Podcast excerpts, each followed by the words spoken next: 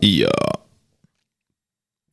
There are no mentions of terrorist organizations in the provided text. Ja, richtig. AI. ja, stimmt. Richtiges Statement, ja. Komplett richtig, ja, genau. Ja, also, ja. die AI ähm, wird uns bestimmt in den nächsten Monaten äh, ersetzen. also wir wollten äh, mit ChatGPT Chapter, also Kapitel, ähm, machen für unseren äh, Hauptteil heute und die Antwort war, nee, lass mal, ähm, da sind keine terroristischen Organisationen im Text, ich kann dir nicht helfen. Ja, vor allem so, er sagt ja nicht mal, nee, lass mal, weil Terrorist oder so. Nee, es sondern sind er keine sagt, drin. Es, genau, er sagt einfach, da sind keine Terroristengruppen drin. Aber wenn du eine andere Frage hast, dann helfe ich dir gerne. So, hä? What the fuck?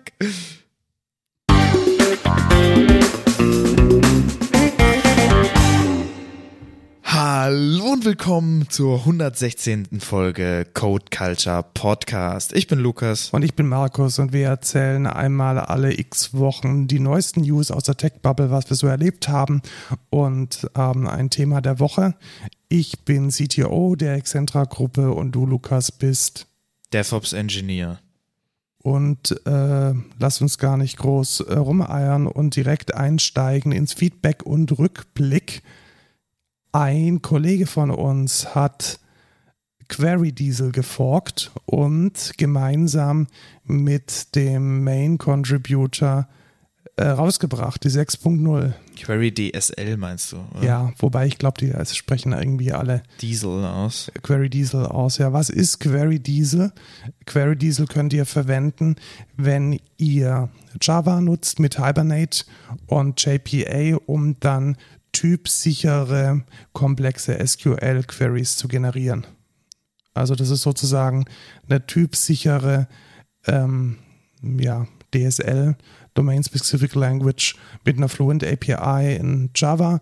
Da werden zum einen Klassen generiert. Also wenn ihr zum Beispiel jetzt Project und Member habt, dann wird Q-Project und Q-Member generiert und damit könnt ihr dann typsicher über so eine Fluent API die SQL-Queries machen. Das Ding war lange, lange, lange Zeit vernachlässigt. Es ist ein integraler Bestandteil von einem unserer wichtigsten äh, Tools, unserer wichtigsten Produkte. Und Daniel hat es jetzt gemeinsam mit anderen Entwicklern in die 6.0 geforkt und released. Und Big Drama Spring Boot kam jetzt um die Ecke und überlegt sich jetzt, nutzen wir den Fork oder das Original oder gibt es einen Backtrack? Ei, ei, Also mit all dem Drama, das man aus Open Source so kennt. Äh, nichtsdestoweniger, wir sind froh, dass es es jetzt gibt. Shoutout zu Daniel und zu all den Leuten, die mitgeholfen haben. Ja, sehr cool. Gucke ich mir auf jeden Fall mal an. Ich sag aber auch mal Shoutout an alle Leute, die Kommentare schreiben. Wir haben ja einfach nicht gelesen. Also wir haben sie gelesen, aber es ist dann irgendwie immer untergegangen. Und ich möchte in meiner Verteidigung nochmal sagen, ich kriege ja keine E-Mails dazu. Ja? Kommen alle bei mir an. Deswegen, naja, ist ja, ist ja nicht so schlimm. Wir sagen jetzt auch nicht die Namen, weil Markus meinte, da, gibt- da gibt es auch Probleme, wenn man dann irgendwie, da sind die Leute dann immer ein bisschen schwierig. Deswegen am 6. August zur Folge Halb oder gar nicht gab es einen Kommentar. Äh, kommst du aus dem Druckerpatronen-Abo-Modell auch wieder raus, ist die Frage. Achso, ja, komme ich. Also ich habe jetzt äh, gerade gestern wieder meine 3,99 Euro bezahlt für mein Druckerpatronen-Abo. Und wenn ich das jetzt kündige, dann kann ich ganz normal wieder äh, Druckerpatronen für 50 Euro kaufen. Sehr gut. Dann kam am 21. Juli direkt zur Folgenerscheinung, glaube ich, oder einen Tag danach, zu halb oder gar nicht, ähm, ein großer Fan von Obsidian. Ein Manko ist leider, dass man unter iOS nur über die iCloud Default synken kann, wenn man sich Obsidian Sync sparen will. Ansonsten spannender Ansatz, toll im Community, freue mich sehr auf die 1.4, weil ich in ein paar Kontexten viel mit DataView mache. Da kann ich tatsächlich viel zu sagen. Du benutzt ja kein Obsidian, ich du bist ja, kein Obsidian, ich bist ja ein Notion-Fanboy. Notion Andy. Ähm, tatsächlich genau das Problem mit dem Manko unter iOS hatte ich auch. Ich wollte natürlich ähm, also erstens nicht so die iCloud benutzen, weil da hast du natürlich das Problem, wenn du dann ein Nicht-Apple-Gerät hast. Genau, geht ja dann nicht. Kannst also, du natürlich nicht mehr deine Dokumente synken, was dann natürlich ziemlich kacke ist. Ich hatte dann auch irgendwie probiert, okay, ich synke das über die iCloud, aber wenn ich an meinem MacBook bin, synke ich es über Nextcloud und dann kann ich ja trotzdem an meinem Windows-Rechner über Nextcloud, das, das war einfach scheiße. Ähm, deswegen habe ich dann einfach gesagt, gebe ich Obsidian das Geld, ich glaube, es sind irgendwie acht Euro im Monat oder so. Auch nicht billig, aber dafür, was für ein geiles Programm die machen, sage ich, ist es mir die acht Euro auch wert. Und dann habe ich auch keine Syncing-Probleme. Es funktioniert einfach alles einwandfrei. Und ja, sonst, die 1.4 ist ja jetzt auch schon länger draußen, ist ja jetzt ewig her die Folge. Und ich kann auch sagen, ziemlich geil. Es gibt jetzt ziemlich geile Sachen, wo man Metadaten an die Attribute hängen kann. Es sieht jetzt honestly aus wie Notion eigentlich, weil du wirklich so wie auf den Notion Pages so Attribute halt den einzelnen Pages geben kannst. Bloß, dass halt alles Markdown ist und dir die Daten gehören. Ne? Ja, ich habe es mir auch angeschaut. Ich finde es, also wenn ich jetzt zum Beispiel Wissenschaftler wäre und so und die Offenheit meiner Dinge ganz, ganz, ganz wichtig wären, dann würde ich sagen, ja, voll, voll, voll cool und fein.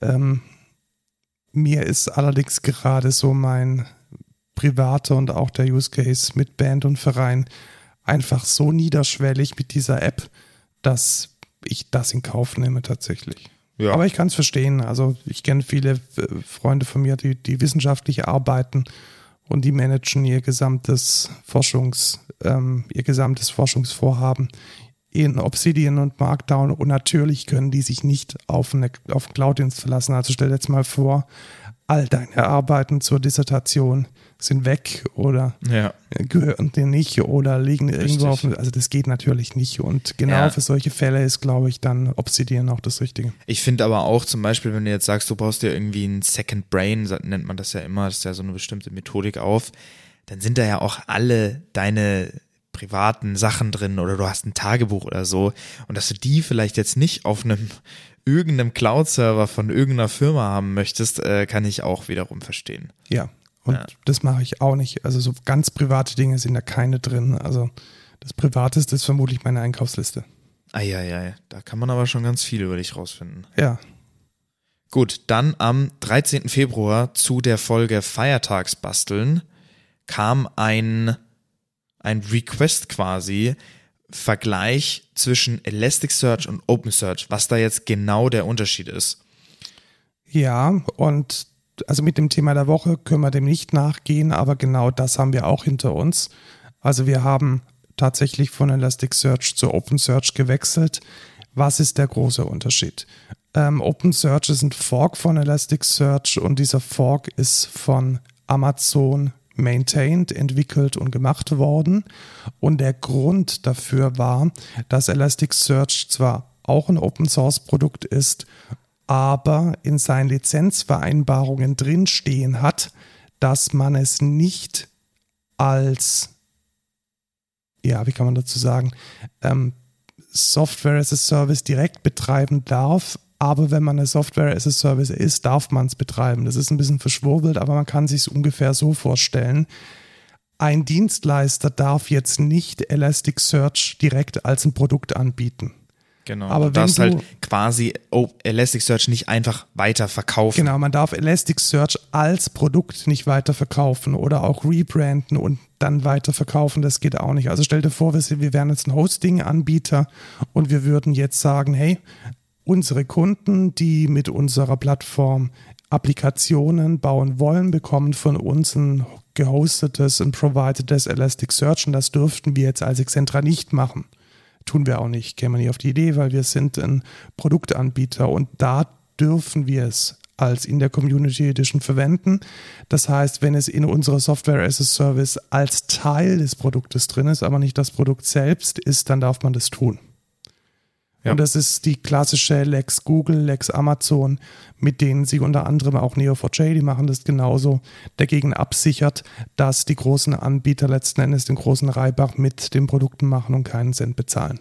Was man verstehen kann. Was man komplett verstehen ja. kann, ja. Gut, dann der Fork von Amazon wurde extra dafür gemacht, damit Amazon das als Open Search Produkt ähm, auch für Entwickler bereitstellen kann. Also diese ja, auf ihrer Plattform. Auf ihrer Plattform, ja, aber das dürfte man jetzt auch auf einer anderen Plattform Richtig, logischerweise ja. tun. So, das ist der große lizenztechnische rechtliche Unterschied. Äh, technisch geben sie sich momentan nichts, außer ja. dass Elasticsearch einiges hinter äh, außerhalb der Community Edition hat und dafür die Enterprise Edition verkaufen möchte. Wir sind darüber gestolpert, dass zum Beispiel das Zugreifen über einen ODBC-Treiber äh, für BI-Tools, für externe BI-Tools bei Elasticsearch hinter der Paywall steht und bei OpenSearch nicht. Ja, man muss dazu sagen, also gewisse Sachen gehen in Elasticsearch, die halt in OpenSearch nicht gehen, logischerweise, weil Klar. Elasticsearch halt die Sachen nicht open sourced hat und auch unter einer anderen Lizenz natürlich laufen.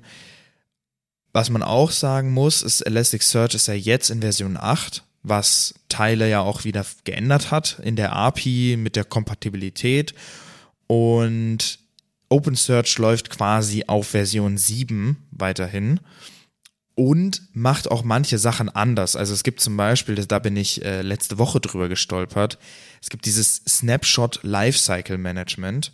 Snapshots an sich funktionieren quasi noch gleich. Das ist quasi so dieses System, wie man eine Elasticsearch-Datenbank quasi backuppen kann. Und da macht Elasticsearch oder OpenSearch so Snapshots. Und da gibt's bei Elasticsearch zum Beispiel das Snapshot Lifecycle Management.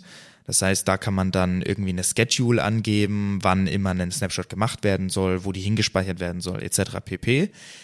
Bei OpenSearch ist das aber ein Plugin, was im Base quasi auch mit drin ist. Das heißt dann bloß Snapshot Manager. Das eine heißt SLM, das andere heißt SM und die Calls sind halt auch anders. Also die, die REST-Endpunkte sind einfach komplett anders. Ja, und das divergiert jetzt auch immer mehr. Richtig. Also man kann jetzt auch nicht mehr den, das hatten wir auch in einem Projekt festgestellt, man kann jetzt auch nicht mehr so einfach die Elasticsearch APIs verwenden, also die Java APIs oder die Wrapper außenrum und dann einfach ein OpenSearch drunter packen das fängt jetzt schon an, an neuralgischen Stellen zu divergieren. Genau, teils ist das noch so. Also für die Base-Funktionalität ist es derzeit noch so, dass es schon geht. Also ich kann, äh, wenn ich jetzt den Elasticsearch REST Client zum Beispiel von Quarkus benutze, dann funktioniert der genauso mit OpenSearch in den meisten Punkten wie mit Elasticsearch.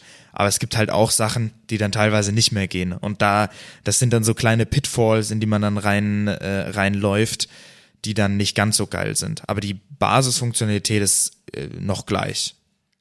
Genau. Dann äh, eine Sache, die mir noch aufgefallen ist, die, das Tooling außenrum.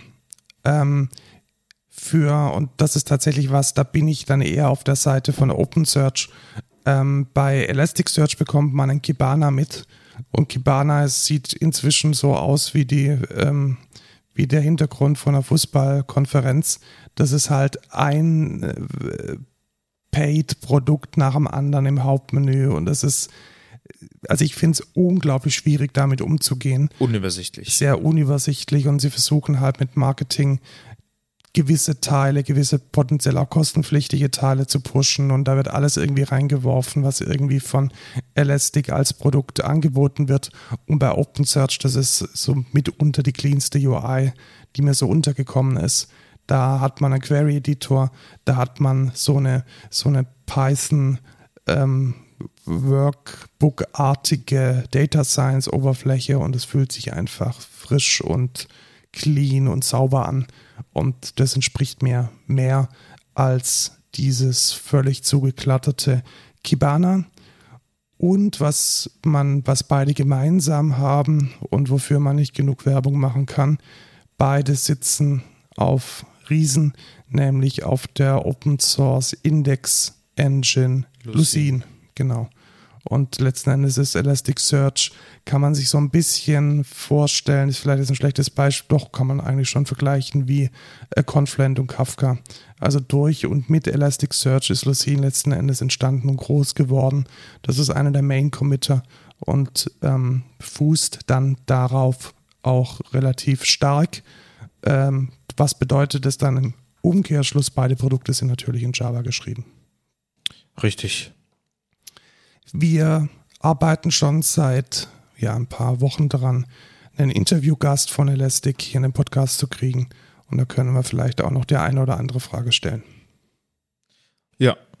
Wer keine Frage gestellt hat, aber uns quasi aufgeklärt hat, ähm, war ein weiterer Kommentator. Markus macht erstmal Rave. Das hast du gerade vorhin auch gemacht. Ja, aber da hast du nichts zu gesagt. Wollte auch äh, einen Kommentar provozieren. Aber wir haben einen Kommentar gekriegt zur letzten Folge zu Wonderwall am 28. Januar. Und zwar war das Kommentar, nee, der Kommentar, sorry. Der Kommentar, da werde ich auch immer verbessert. Es tut mir leid. Das ist der Kommentar. Wollte nur sagen, dass der Notion-Kalender nicht von Notion neu entwickelt wurde, sondern von Cron eingekauft wurde. Ja, tatsächlich, das ist uns durchgegangen. Ich glaube, wir haben sogar von der Übernahme von Cron berichtet, aber irgendwie da nicht äh, geschalten. Das Ja, ist dann natürlich der. Die Verbindung haben wir natürlich nicht gemacht. Genau, also Cron wurde tatsächlich schon vor geraumer Zeit, ich hatte es gerade in der Crunchbase offen, ähm, am 9. Juni, Juni 2022 schon äh, zu einem unbekannten Betrag von Notion acquired und hatte damals 1 bis 10 ähm, Mitarbeiter, war auch wie Notion San Francisco, also Bay Area based und die Website ist immer noch online tatsächlich. Also man kann sich ähm, immer noch auf cron.com äh, anschauen, wie Cron mal früher aussah. Und man sieht jetzt droben in so einer kleinen Nachricht, Cron is now Notion Calendar. Also das ist dann schon die Kausalität, die da dahinter steckt. Und also schaust dir an, das ist, die haben jetzt zwei Jahre gebraucht, um das Ding zu rebranden. Also irgendwie Ja, sehr gut. schon ein bisschen äh, cringe. Naja. Was nicht cringe war. Äh, nee, Lukas. Nee. ist schon ein bisschen cringe. Also Forschungsprojekte sind immer cringe. Ja. Ähm, wir sind Konsortialpartner bei einem Forschungsprojekt. Forschungsprojekte sind grundsätzlich öffentlich. Dieses ist vom Bundesministerium für Wirtschaft und Umweltschutz äh, gefundet. Und deswegen können und wollen wir darüber auch berichten, durchaus auch als Teil der Wissenschaftskommunikation. Moinse heißt das, ähm, heißt das äh, Projekt, das wir hier haben. Und wir hatten da das erste äh, nein, das zweite Meilensteintreffen. Und wir wollen jetzt einfach mal so ein bisschen erzählen, was wir da so machen. Moinse ist kurz und steht für Daten- und modellbasiertes Informationsmanagement für die Systementwicklung. Das klingt jetzt relativ, äh, relativ groß und ein bisschen abstrakt. Was es genau bedeutet, ist, dass wir die Entwicklung von äh, Traktoren bei dem Verbundskoordinator John Deere in Mannheim gemeinsam mit dem Fraunhofer Institut für Entwurfstechnik Mechatronik, kurz IEM, ähm, mit einem Knowledge Graph lösen wollen. Das heißt, wir bauen einen Knowledge Graphen auf in der Graph-Datenbank, welcher insbesondere die ähm, Modelle und die Daten für die für das Engineering, für die Systementwicklung von John Deere beinhaltet, ähm, machen daraus dann diverse Projekte, Kleinprojekte, Masterarbeiten, Bachelorarbeiten und sind gerade dran, insbesondere mit generativen AIs zu erforschen, wie man damit diesen Knowledge Graphen abfragen kann. Und haben da jetzt eigentlich relativ beeindruckende, wie ich finde, Ergebnisse erzielt. Also am Anfang hätte ich jetzt nicht gedacht, dass das Thema AI uns in diesem Projekt so äh, beschäftigen wird. Es läuft schon seit Dezember 2022. Äh, jetzt aber mit dem, was passiert ist, ist das wirklich eine sehr, sehr, sehr spannende Sache. Und ich denke, wir werden da in den nächsten Monaten nochmal ein Thema der Woche machen, wo wir uns die Sache nochmal ein bisschen genauer anschauen. Ja. Ist echt ganz cool. macht relativ Spaß und vielleicht kann ich an dieser Stelle jetzt auch noch mal ein bisschen Werbung machen. Äh, wir haben, also ich persönlich oder wir bei Excentra haben drei Abschlussarbeiten bisher betreut. Davon sind zwei in diesem Projekt schon abgeschlossen. Die eine hat sich mit der Automatisierung und mit der Anforderungserhebung für Prozesse auseinandergesetzt und die zweite ähm, geht, da geht es darum, dass äh, man in dem Knowledge Graph mit nicht GenAI Queries, also wie Google mit so einer Art PageRank-Algorithmus arbeitet. Und wenn ihr eine Abschlussarbeit sucht, am liebsten tatsächlich eine Masterarbeit, weil das vom Profil her ein bisschen besser passt, dann meldet euch sehr gerne bei uns. Wir haben da in verschiedenen Bereichen, sowohl im Bereich, was jetzt eher in die Wirtschaftsinformatik geht, vielleicht sogar ein bisschen ins ähm, Wirtschaftsingenieurwesen und BWL, bis hin zu der ganz, ganz, ganz klassischen und harten Informatik im Bereich AI und Graphentheorie eigentlich alles am Start. Ja. Und äh, Abschlussarbeiten, die ich betreue, sind meistens sehr gut.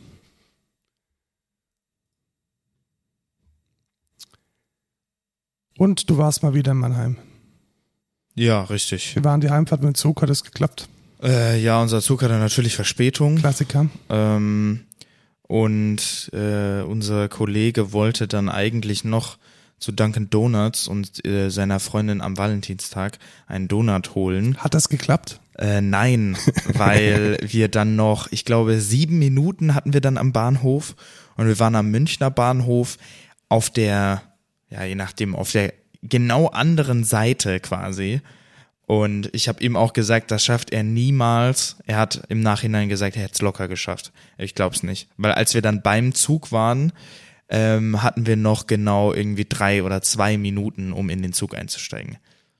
Die wichtige Frage, was hat seine Freundin dann bekommen? Ähm, einen feuchten Händedruck oder so. Sehr gut. Ja.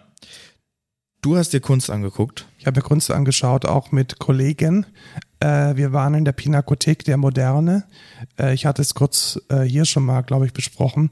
Glitch, die Kunst der Störung, ist eine Ausstellung in der Sammlung Moderne Kunst innerhalb der Pinakothek der Moderne. Und ich würde tatsächlich sagen, es ist eine Empfehlung. Ich hatte mir ein bisschen mehr, muss ich sagen, digitale Glitches darunter vorgestellt was äh, mich da ein bisschen ja, gewundert oder auch weitergebildet hat, je nachdem, wie man sehen möchte, ist, dass ähm, diese Glitches auch eine, eine relativ starke Geschichte in der analogen Fotografie haben. Also ich würde tatsächlich sogar sagen, dass 50 Prozent von dem, was äh, da stattgefunden hat, ähm, komplett analog funktioniert oder eben nicht funktioniert und ja, das hat die Sache ein bisschen, ein bisschen historischer gemacht, also durchaus so auch in die 50er, 60er, 70er Jahre des vergangenen Jahrhunderts. Ähm, hat mich jetzt allerdings nicht gestört, sollte man aber nur wissen. Also es ist jetzt nicht rein digitale Kunst, sondern es geht da auch um, um Dinge wie, wie Radioübertragungen oder Glitches, die beim Gelatine abziehen oder beim Entwickeln von Fotografien passieren. Wenn ihr sie euch anschauen wollt, dann sputet euch. Die Finissage ist am 8.3., also schon in kurzer Zeit. Und bis dahin kann man sich es noch anschauen. Was ich allerdings überhaupt ähm, noch spannender fand, war tatsächlich äh, eine zweite Ausstellung, die darin stattfindet und die noch bis zum September diesen Jahres läuft, von Paula Scheer. Äh, die Dame ist eines oder die erfolgreichste oder am, am renommierteste äh, Typografin und Designerin für, ich sage jetzt mal, Gebrauchskunst, äh, in dem Sinne von, von Plakaten für Opern oder für, für ähm, Theater oder Corporate Identity Geschichte. Also sie arbeitet wirklich da dran und sie hat zum Beispiel ähm, Microsoft Windows 8 äh, die Typografie und die äh, das Logo von gemacht. Also wirklich so auf einem richtig krassen Level. Und es hat mich extrem beeindruckt. Also ich bin ja so ein kleiner Typografie-Nerd und wer Liebe ein hat. Kleiner? Ein großer. äh, wer, wer Liebe hat für äh, Kunstdesign mit Schrift, äh, der sollte sich das unbedingt anschauen. Ich habe mir sogar einen Ausstellungskatalog gekauft. Der ist tatsächlich eine Sammlung mit 100 Postern. Also der liegt hier vor der Lukas. Äh, ich glaube, es ist A3 oder wenn nicht sogar A2. Ich glaube, es ist sogar A2. Keine Ahnung. Ja, es ist A2, also 100 A2-Poster, also 50 jeweils vorne und hinten bedruckt, wo dann einfach ihre Poster ähm, direkt als Poster, die man sich selber aufhängen kann, äh, da sind. Und das Ding kostet nur 50 Euro. Das hat mich sehr äh, gefreut. Ja, cool. Und wir haben ein Video gedreht. Also Richtig. Mit, Da äh, war ich auch dabei. Wie, wie hat es dir denn gefallen? Vielleicht kannst du mal so deine Eindrücke schildern? Ja, ganz cool. Also ich musste ja nicht so viel machen. Ich saß ja nur da und habe irgendwie die Visuals gemanagt und die Aufnahme. Aber ja, war ganz cool, auch das Studio zu sehen und so. Genau, also mein Solo-Projekt am Klavier hat über eine Kulturförderung die Möglichkeit bekommen, ein, eine sogenannte Live-Session zu drehen. Also es ist ein bisschen mehr als ein Musikvideo. Wir haben dabei auch Ton aufgenommen, Live-Ton. Und das haben wir gemacht in, im GMW-Studio hier in Bar Ebenhausen, wo auch schon, also gemessen an den Bildern, ein Kollege war schon dort und Howard Carpendale. Nee, nicht Kollege, Farid Bang. Farid, ja. und irgendwelche anderen. Ja, und K1 und Ma äh, Mike Singer. Stimmt, die beiden waren auch da. Ähm, es ist letzten Endes ein White- und ein Greenscreen-Studio. Wir waren im Widescreen und haben dann in den White oder in die, in die White-Bucht hinein dann auch noch die Visuals projiziert mit einem Laserbeamer äh, dazu ein Klavier hingestellt und dann hatte ich da drei Stücke live eingespielt und der, der Filmer fragt mich schon dauerhaft, wann denn nicht der, der erste Rough Cut fertig ist und den werde ich morgen im Lo-Fi-Studio mal zumindest halbwegs finalisieren. Cool. Gut, natürlich lassen wir euch wissen, wenn es soweit ist. Und wir biegen daher jetzt auch ein in die News. Ja. Ich habe was gekauft und das können wir uns nachher mal gleich mal anschauen. Von Isotope gibt es ein neues All-in-One-Plugin namens VIA Voice Enhancement Assistant und der dieses Plugin richtet sich zu 100% an YouTuber und Podcaster. Ja, okay. Denn die Idee ist tatsächlich, das, was wir hier so mit EQ und Cleaning und Noise Gate und was es da alles braucht, um auf eine Sprechstimme äh, so ein bisschen Radio-Feeling drauf zu kriegen, das macht dieses Ding mit AI. Und es funktioniert überraschend gut. Ja. Allerdings funktioniert es ungefähr genauso gut wie unsere Chains, die wir einfach eingerichtet haben. äh, deshalb da wirklich nur die Empfehlung, wenn ihr jetzt nicht wisst, wie man, wie man sich EQt und wie man einen Kompressor drauflegt oder was überhaupt das eine oder das andere ist, dann ist das das richtige Ding. Es ist nämlich auch überraschend bezahlbar.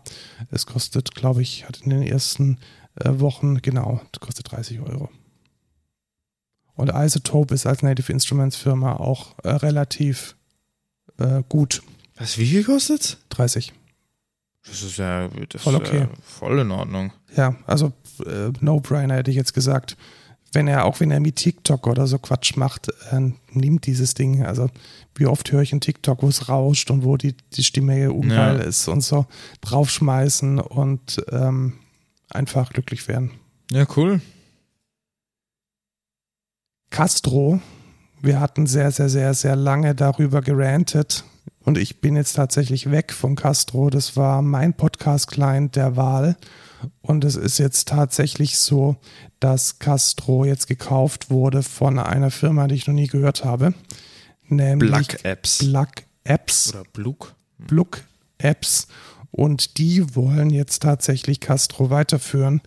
Äh, ich bin gespannt. Ich bin da noch ein bisschen skeptisch, muss ich ehrlich sagen, weil äh, wenn man auf die Webseite von, äh, von äh, Plug Apps geht, dann sieht es schon so ein bisschen nach einer Ein-Mann-Bude aus.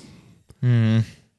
Aber ich, ich behalte es mal im Auge. Ich habe es jetzt noch nicht deinstalliert. Ich werde ab und zu mal reinschauen. Allerdings mit dem Havoc, den ihr gerne in den anderen Folgen nachhören könnt, bin ich jetzt erstmal raus. Ja, also da den Trust wieder aufzubauen, wird wahrscheinlich schwierig. Zumal man ja nicht mal sein Abo mehr rausgekriegt hat. Also es war ja, Ja. wirklich so in your face, so, hey, Podcast-Fan, äh, jetzt bist du erstmal kalt gestellt. Richtig. Das hat mir nicht so gefallen. Ja, glaube ich keinem.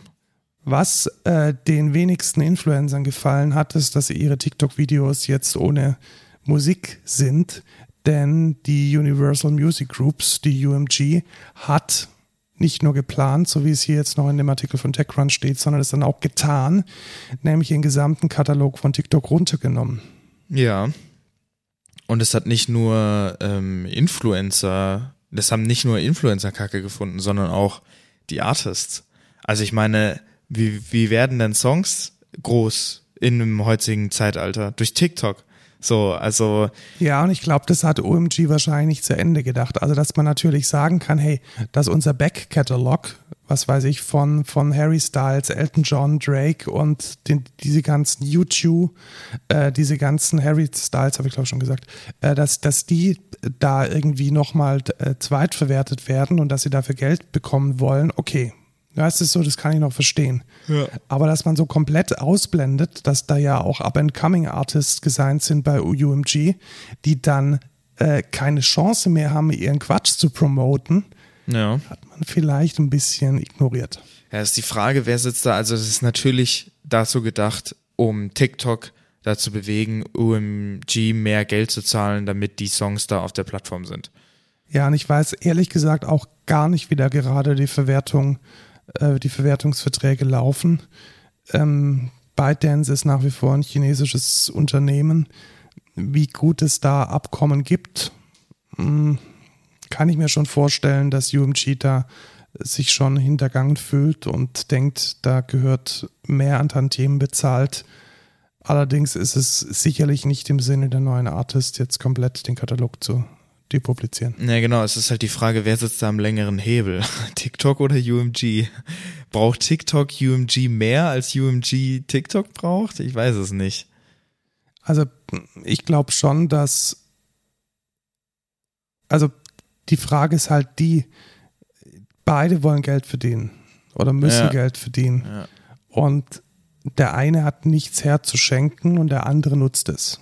Und da sehe ich jetzt schon, dass UMG vielleicht aus so einer rein kaufmännischen Perspektive heraus äh, das nicht erdulden oder ertragen kann. Ja. Und das ist aus meiner Sicht vielleicht sogar ein bisschen okay.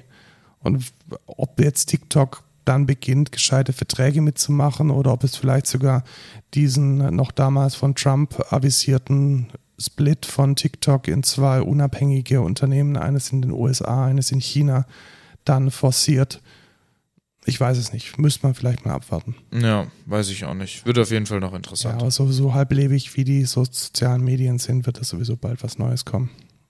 Apropos was Neues kommen, Project Tapestry.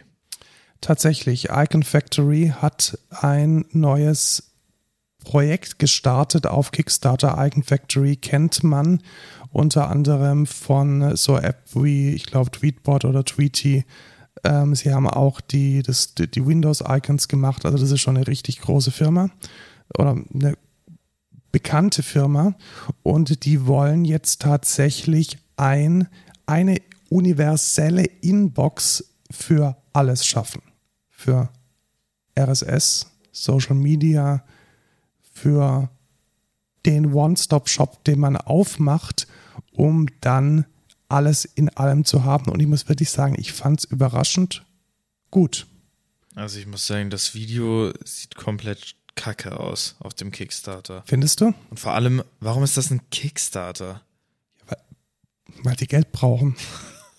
Ganz einfach. Ja, aber da kriegt man noch Venture-Kapital oder so von nee, die, die, also die äh, Icon Factory ist da tatsächlich so, dass die sagen, ähm, sie wollen das nicht aus Idee, ja, ideologischen Gründen. Okay. Haben sie noch nicht gemacht, sie haben sie noch ja, nicht kaufen kann ich, lassen. Kann ich irgendwo verstehen. Ich muss aber auch sagen, also die UI, die jetzt da gepitcht ist, sieht jetzt nicht so modern aus.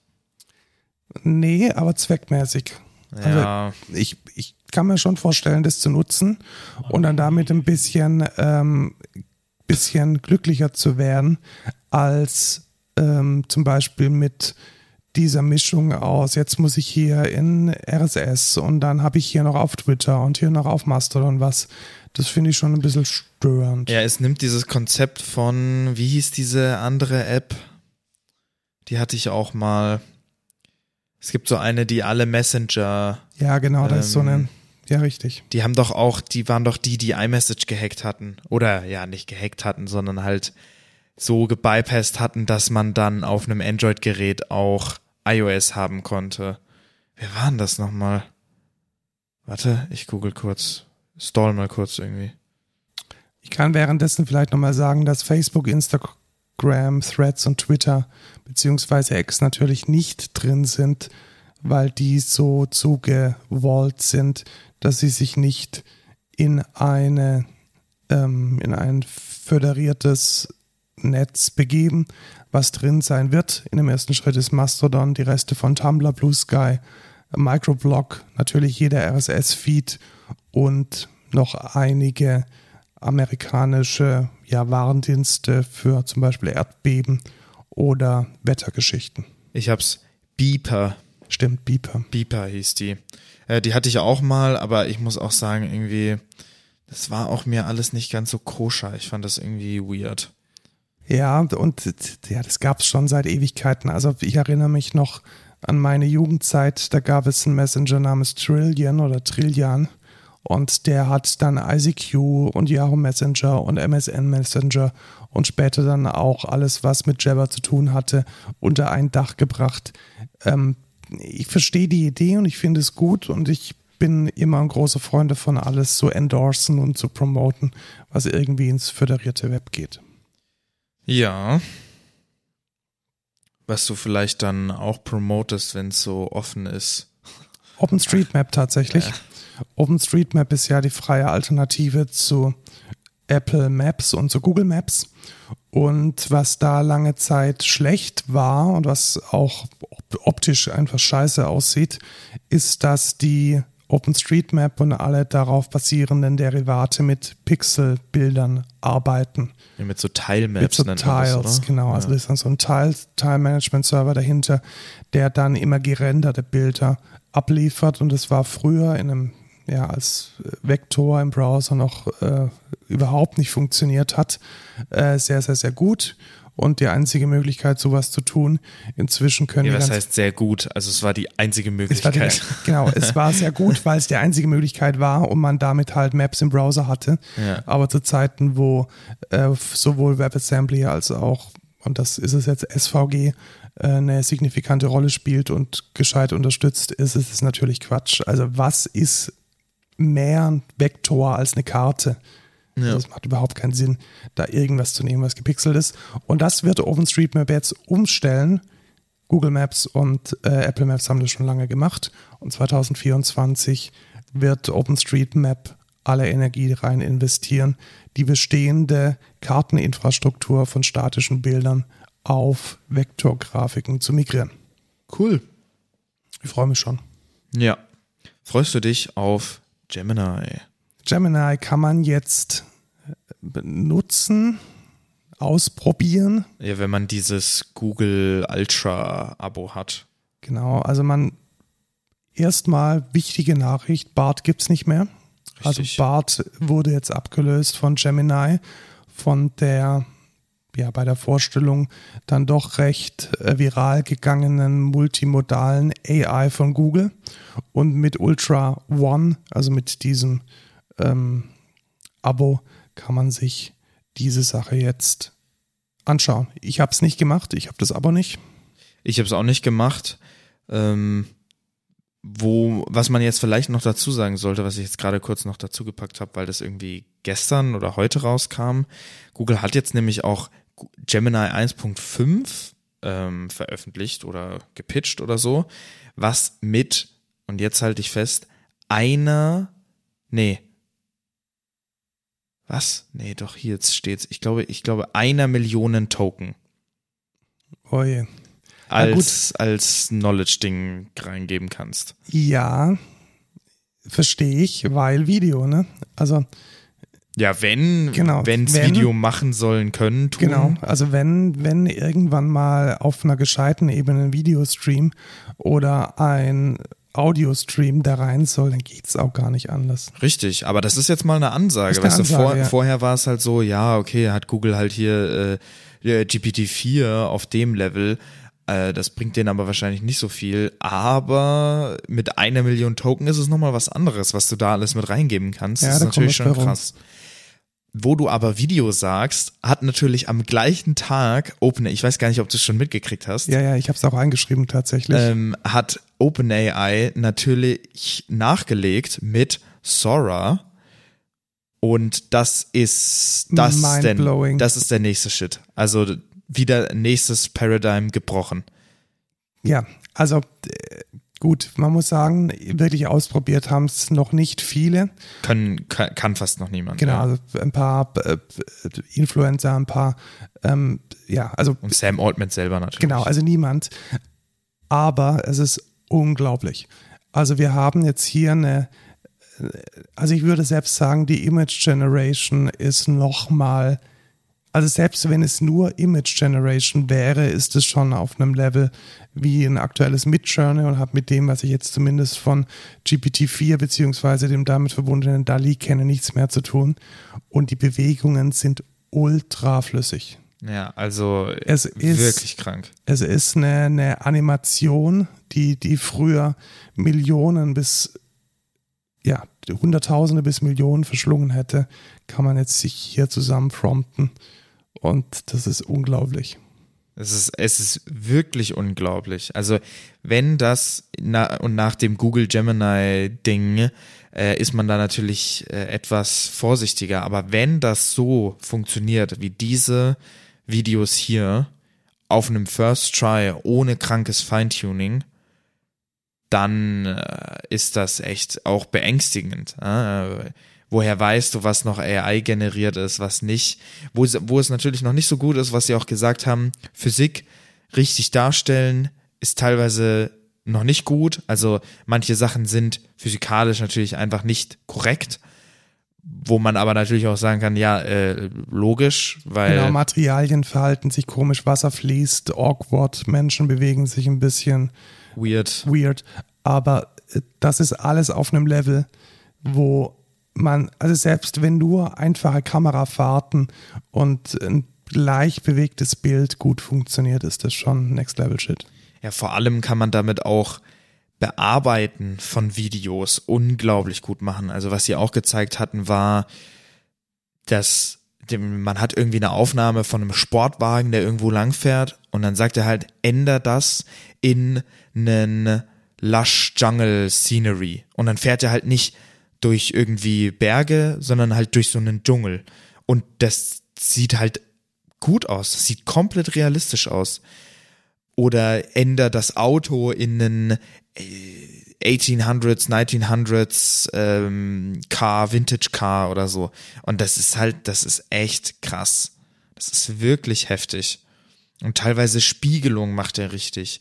Er hat ein richtiges Meer und so. Das ist schon, Guckt es euch einfach mal an. Also Schaut es ist wirklich euch an heftig. was, was ich extrem beängstigend finde, ist zum Beispiel ein Prompt Historical Footage of California during the Gold Rush.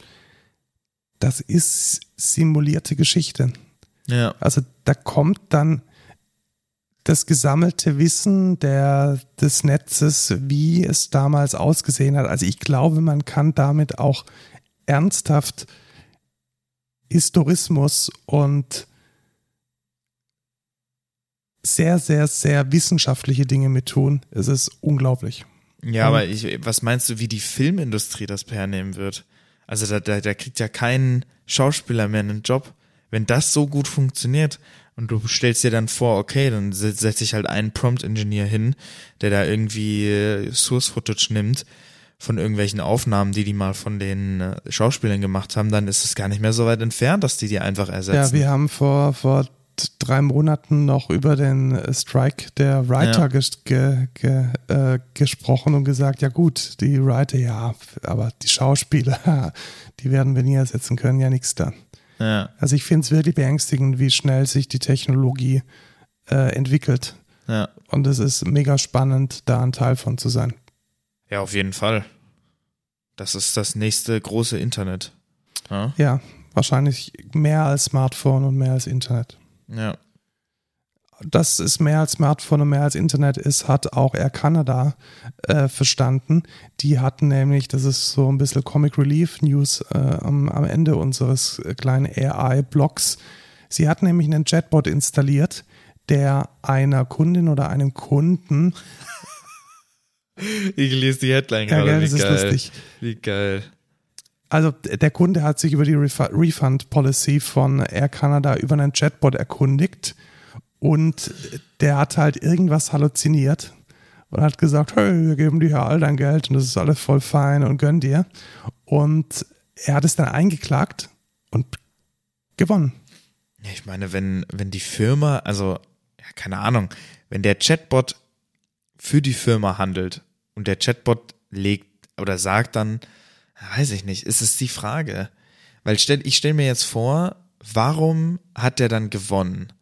Weil wenn jetzt, wenn jetzt ein Mitarbeiter so einen Fehler machen würde und sagen würde, Das, das ist, das ist die eigentliche Frage. Also Ja. das finde ich relativ spannend. Also es, es könnte ja auch zu jeder Zeit passieren, dass der Mitarbeiter dir eine falsche Auskunft gibt. richtig. Und da wäre doch in den wenigsten Fällen würde da, Eben. ja, der Mitarbeiter hat sich verschaut, in falschen Tabelle nachgeschaut, passiert halt. Aber wenn die AI einen Fehler macht, dann ist es auf einmal eine verbindliche Aussage. Ja, weiß ich nicht. Das ist ein, ein interessanter Case. Es ist natürlich äh, Kanada, also ja, auch nicht USA, aber in der Nähe von den USA. Ähm, ist die Frage, weil da wird ja immer jeder Scheiß eingeklagt, weißt du? Ja, genau. Man, also man kennt ja diese Cases, oh, ich habe meine Katze in den äh, in die Mikrowelle in die Mikrowelle gesteckt, gesteckt, oh, sie ist drauf. gestorben, what the fuck, das stand nicht auf der Verpackung drauf und dann wird denen Rechte geben. Also sorry, ein bisschen nachdenken kann man vielleicht auch. Ähm, deswegen weiß ich jetzt nicht, inwieweit das jetzt Gesetz ist für alle, aber naja. Es ist natürlich trotzdem lustig und dass jetzt da irgendwie der Kunde da den, den, den Flug refundet hat, ist jetzt, glaube ich, auch nicht so schlimm. Aber die Frage ist halt, wie weit kann man das dann spannen? Inwieweit kann man sagen, okay, wenn der Chatbot das jetzt hier gesagt hat, dann ist das jetzt so. Das ist doch auch irgendwie kein, äh, ja, keine geile Zukunft. Nee, das ist keine tolle Zukunft, aber sehr, sehr spannend. Sehr, sehr spannend. Dann kommen wir jetzt noch zu unserem äh, Thema Merchant Acquisition. Wir hatten ganz lange darüber diskutiert, dass Amazon iRobot kauft und was das denn bedeutet, wenn Amazon jetzt auf einmal Kamera und Floorplans von unserer Wohnung hat. Ja, warum sonst, ne? Ja. denn der, der Deal platzt oder ist geplatzt. Amazon wird nicht iRobot kaufen. Und äh, was macht dann iRobot am Tag drauf? Einfach mal 31 Prozent der Leute entlassen. Eieiei. Das ist halt auch hart, ne? Ja, tatsächlich. Aber ja, that's life. iRobot bleibt selbstständig und hat jetzt nur noch 60 Prozent oder 70 Prozent der Workforce. Eieiei. Dann gibt es Gerüchte, beziehungsweise ein Exklusivartikel, der über Reuters reinkam, dass Reddit an die Börse möchte. Ja, das gibt's ja schon ewig, diese Gerüchte. Ja, und jetzt scheint es wohl, ähm, scheint's wohl fest zu liegen. Ich bin gespannt, was passiert. Ich frage mich auch, wie das denn geht. Also ich, die letzte News, die ich hatte, ist, dass Reddit zu Condé Nast gehört oder mal gehört hat. Wird es dann eine Ausgründung oder wie findet es statt? Ich bin auf jeden Fall mal gespannt und ich bin auch deshalb so gespannt, weil Reddit dafür bekannt ist, dass es so menschliche Botnetze von, äh, von, von äh, orchestrierten Wall Street Aktionen gibt. Also Leute organisieren sich, um Aktien zu kaufen oder zu verkaufen und beeinflussen dann massiv den Wert der Aktie. Da ist dann natürlich die Reddit-Aktie selbst mega in Gefahr. Also stell dir mal vor, Ja. da kommt jetzt wieder ein, ein CEO und macht da irgendwie einen Shitstorm und dann macht R Wall Street Bet da mal ein bisschen Hebeleien und dann ist das Ding im Eimer. Ja. Also äh, ich bin mir da nicht so sicher.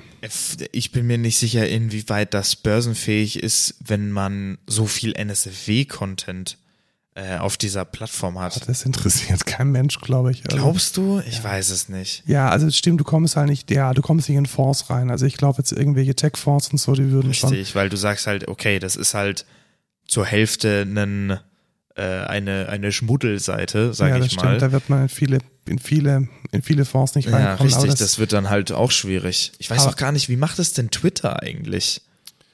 Ja, aber die nächste Frage ist, wie machen das äh, Waffenhersteller Ja, stimmt. oder Shell und und Ja, aber die haben halt Lobbys, ne? Ja.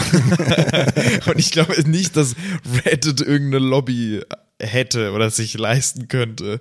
Deswegen. ja, das ist Ja. tatsächlich so. Ich bin gespannt. Ich auch. Äh, die nächste Acquisition hat mit Animes zu tun. Das ist dein Call, Lukas. Ja, ähm, da haben wir doch auch schon drüber geredet, oder nicht? Nee, ich glaube jetzt nicht. Die Oder hab Erasure, ich die einfach Erasure nur- nicht. Ja, weil das ist wirklich, ich meine, wir haben es die letzten, wir haben da die, ganz viel sogar drüber geredet. Ich weiß nicht, ob es letzte, vorletzte oder vorvorletzte Folge war.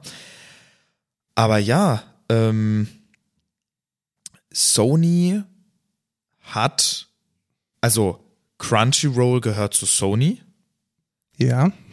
Weil, ja, die haben das irgendwann mal, glaube ich, äh, acquired. Und jetzt haben die den früheren Rivalen Funimation absorbiert, also aufgekauft quasi. Und jetzt closen die und jetzt sind alle, den ganzen Content, den man auf Funimation gekauft hat, gibt's einfach nicht auf Crunchyroll. Der ist jetzt weg. Ja, richtig. Das musst du dir mal vorstellen. Das war genau das, wo ich auch gesagt habe, wo kommen wir denn hin, wenn einem nichts mehr gehört, wenn, wenn jeder Content, den man kauft, zu jeder Zeit einfach weg sein kann, dann ist es halt auch nicht, dann ist, dann gehört's dir auch einfach nicht. Du hast dann keinen Besitz darüber. Und ja, genau das passiert jetzt einfach, was eine absolute Frechheit ist. Also da muss man ja sowas von klagen, in my opinion. Du kannst ja nicht einfach sagen, so Leute, ihr habt euch die Sachen hier gekauft, die sind jetzt einfach alle weg. Und das ist die ganz große Frage, ob man das wirklich gekauft hat oder ob das, das Kaufen eines digitalen Gutes, welches du jetzt nicht zwangsläufig runterladen kannst, tatsächlich ein Kauf ist. In der ursprünglichen, im ursprünglichen Verständnis. Ja, weiß ich nicht. Ja, das, genau da kommen wir dann in die bunte Welt des Streamings.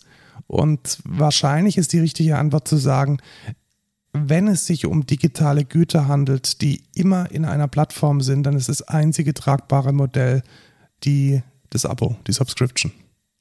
Ja. Aber das ist halt auch, ja genau, weil, also bei einer Subscription verstehe ich es zumindest noch mehr.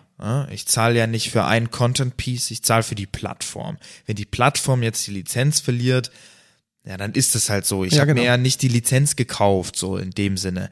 Aber sorry, wenn ich mir eine Digital Copy von etwas kaufe, dann kann mir das doch nicht weggenommen werden, so.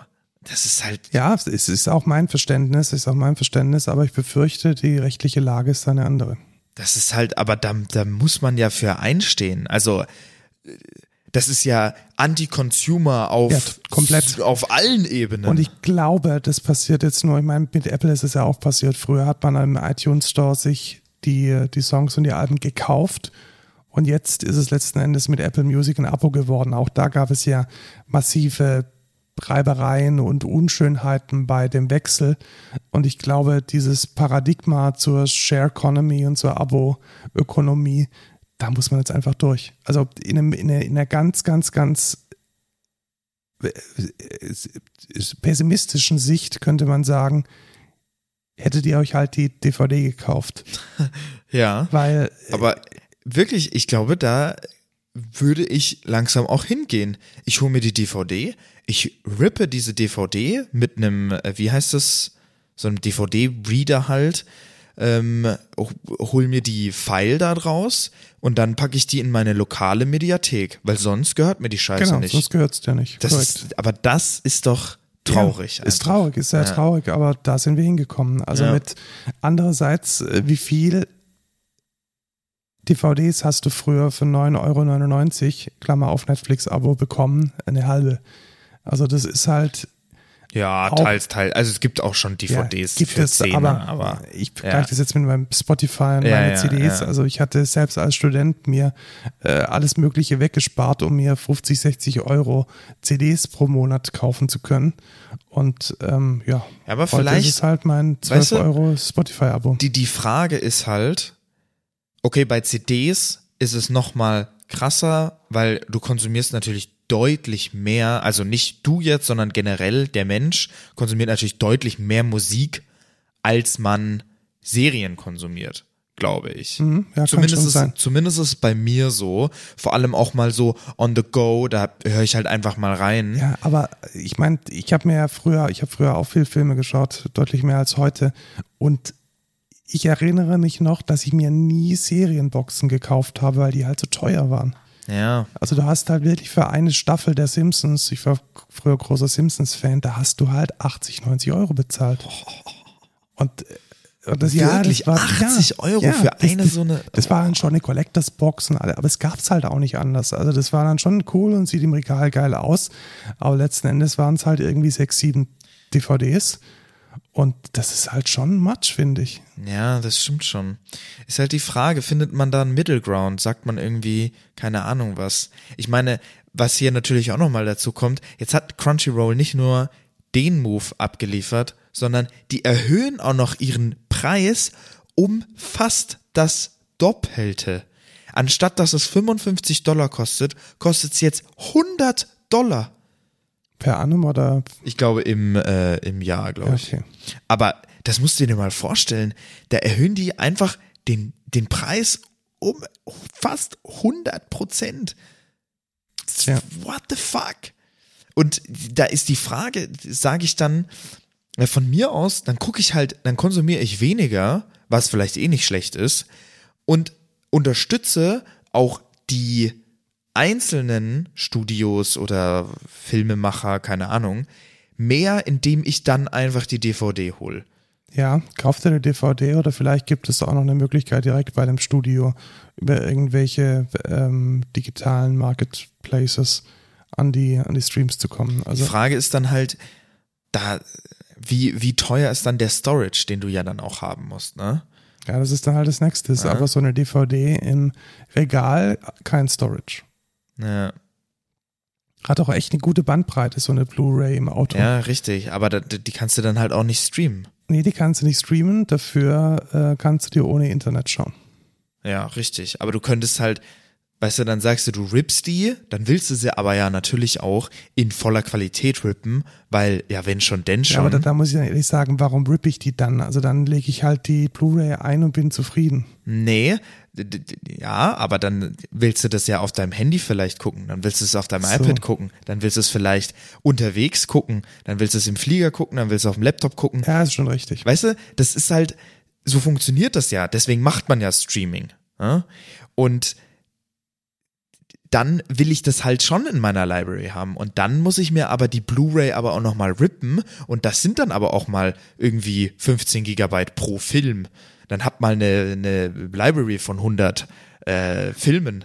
Ja, dann, dann hast du da 1,5 Terabyte nur an, an Filmen. Dann hast du auch noch irgendwie Serien, wo jede Folge 40, 40 Minuten lang ist, die dann auch noch mal irgendwie pro Folge, was weiß ich, 6, 6 8 Gigabyte oder so Und dann verbrauchen. bezahlst du halt auch für Game of Thrones komplett irgendwie deine, wie viele Staffeln waren es? Keine Ahnung, zehn, Neun, glaube ich. neun oder zehn, Ja. ja. lass es neun sein. Ähm, f- neun mal billig 60 Euro. Glückwunsch. Dann hast du halt hier deine 200, 300 Euro für eine komplette Serie. Das muss man halt auch wollen. Ja, und dann brauchst du auch noch mal deine Infrastruktur, das kann ja auch nicht jeder machen. Dann brauchst du irgendwie Storage, keine Ahnung, eine NAS.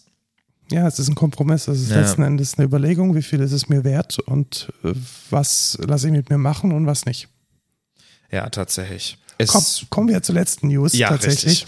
Äh, Security, äh, kurzer Disclaimer, äh, wir arbeiten für Mercedes-Benz und wir hatten zudem äh, GitHub auch persönlichen Zugriff, sind aber völlig unschuldig an einem Leak. Und zwar ist ein Token aufgetaucht, welches komplette Unrestricted Access Rechte an dem GitHub von Mercedes hatte.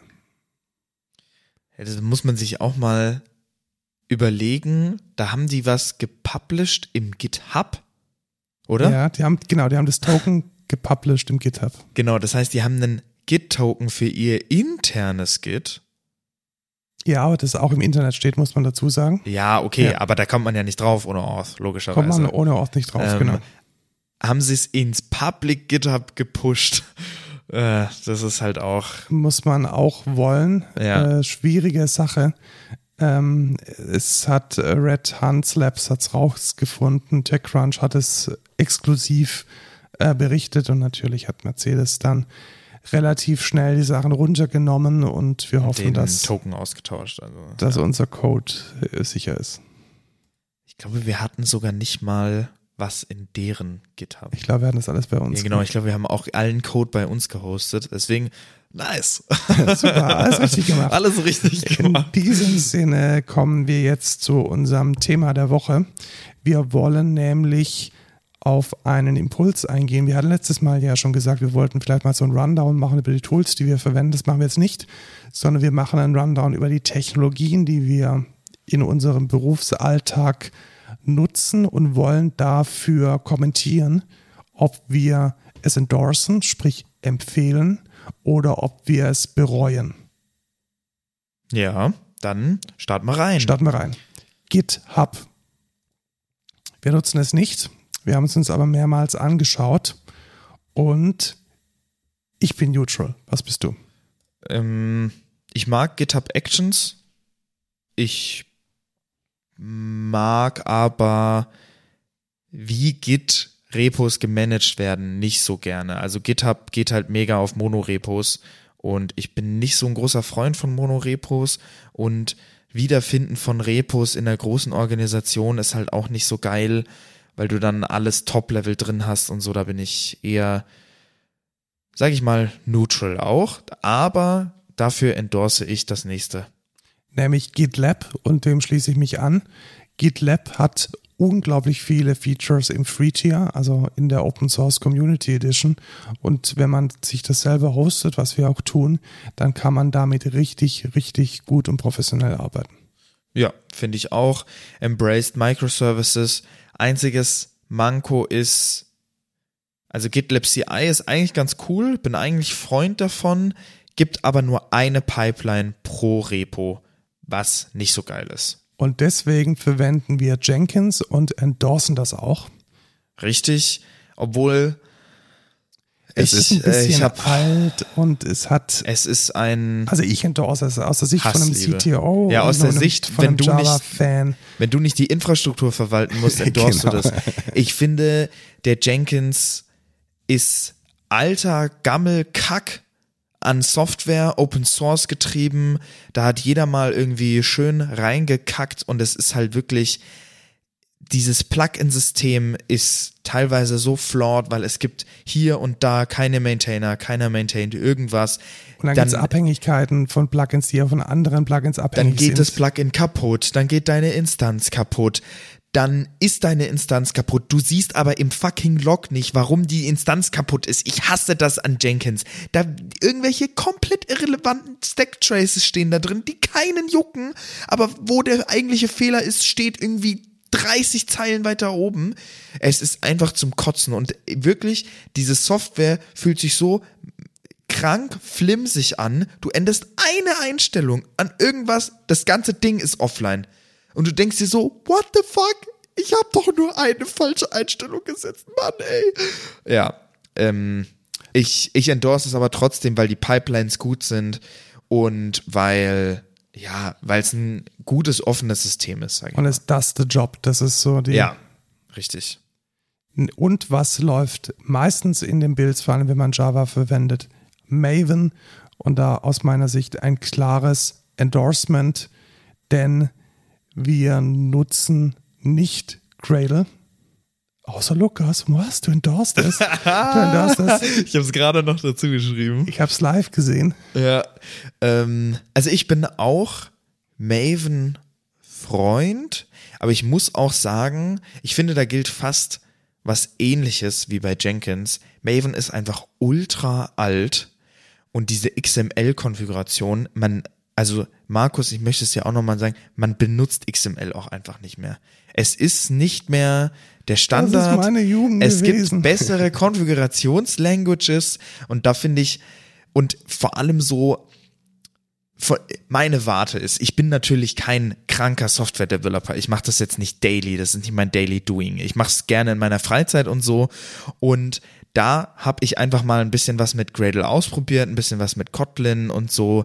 Und ich muss einfach sagen, Gradle ist einfach schlanker, einfach geiler, einfach straight forward. Wenn man, wenn man sich nicht auskennt, ist es nicht geil. Das ist aber bei Maven nicht anders. Ja, genau, also- Maven hat so eine große Hürde, um da überhaupt reinzukommen. Maven hat eine ultra krasse Lernkurve, aber es sind halt ganz viele Paradigmen, die ich in Maven richtig gut finde. Also dieses Lifecycle und dieses Binden von Plugins und Ja. es gibt für alles ein Plugin. Und ich sag dir, das ist geil im EE-Kontext.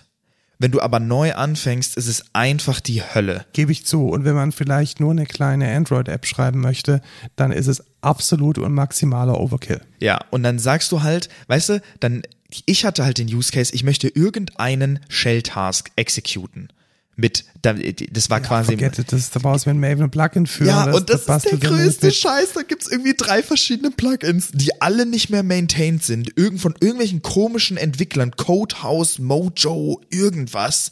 Und es funktioniert einfach nicht, weil diese fucking XML-Konfiguration auch einfach kacke ist. Und deswegen sage ich, da ist Gradle einfach geil. Du sagst einfach exec Task, du sagst Gradle, dann die Task-ID bam, und es geht einfach. Es ist, und dann gibt's noch minus M oder so oder minus W für Watch, wenn sich Files ändern und so. Das funktioniert einfach. Ja, da geil. muss ich jetzt natürlich als, als Maven-Endorser und Fan sagen, die Builds müssen halt bei Maven immer reproduzierbar sein und unabhängig vom äh, vor allem unabhängig vom umgebenden System und deswegen ist jetzt ja, die okay. Idee, ja, für Enterprise ist halt wichtig, ist halt die, die Idee, irgendwelche random Shell Commands auszuführen im Maven überhaupt nicht vorgesehen. Ja, naja, also man muss auch sagen, es gibt auch Sachen, wo man gibt dann irgendwelche logisch. Frontends bauen muss. Keine also Frage, kennst du auch. P, ne? Maven, NPM, NPM, Maven, Maven, NPM, das ist Ding. eine absolute und, und dann es ist alles kaputt und, und in die ja. Ressources alles reingeschissen. Es ist eine, nicht so geil, aber ich endorse es trotzdem, denn man kann damit ultra gut Anwendungen bauen. Ja, und womit man auch gute Anwendungen bauen kann, ist Quarkus. Das endorsen wir natürlich auch. Ihr Mit hört es 100 Ausrufezeichen. in jedem Podcast. Wir reden immer über Quarkus. Wenn es was Neues in Quarkus gibt, sind wir natürlich direkt dabei, lesen jeden Blog. Und ich muss echt sagen, also ich habe, kann ich kurz eine Anekdote erzählen. Letzte Woche habe ich den lustig, passt sogar zu Elasticsearch. Wir haben nämlich so einen kleinen Service, der diese Snapshots managt die, genau diese Snapshot Lifecycles. Und da haben, hatte ich einen kleinen Rust-Service geschrieben, der das macht. War ganz okay, ähm, hat auch funktioniert. Aber ich habe den jetzt in Quarkus reimplementiert und ich muss einfach sagen, du hast da so viel, da kommt so viel mit Dev, irgendwie Container, irgendwie diese Configuration von allem, Fall Tolerance, Health, alles. Du hast einfach alles mit drin und es funktioniert einfach super gut. Und genau das ist das, was ich an Quarkus so liebe. Es ist, wie ich auch finde und wie ich mit meinen Studenten immer wieder merke, eine ultra hohe Lernkurve, weil es sich einfach alles so nach Magie anfühlt. Aber wenn du dann der Zauberer bist, der diese Magie verwenden kann, dann ist es echt geil. Ja, und ich bin auch, ich bin sehr großer Freund. Und ich habe auch noch nichts gefunden, was Quarkus nahe kommt. Also wo, wo ich sage, das hat eine gleiche Dev-Experience wie Quarkus. Habe ich noch nicht Challenge gesehen. uns da mal. Ja. Gibt uns, gibt uns mal Hints von Frameworks, die, wo ihr denkt, die sind so geil wie Quarkus.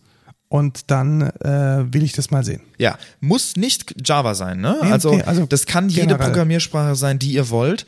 Aber das wird mich wirklich interessieren. Ich habe noch nichts gefunden und ich habe schon viel gesucht. Ihr kennt mich. Ich bin sehr experimentierfreudig. Und dann kommen wir nämlich zu dem, was ihr jetzt uns nicht schicken müsst, weil wir das schon kennen, nämlich zu Spring.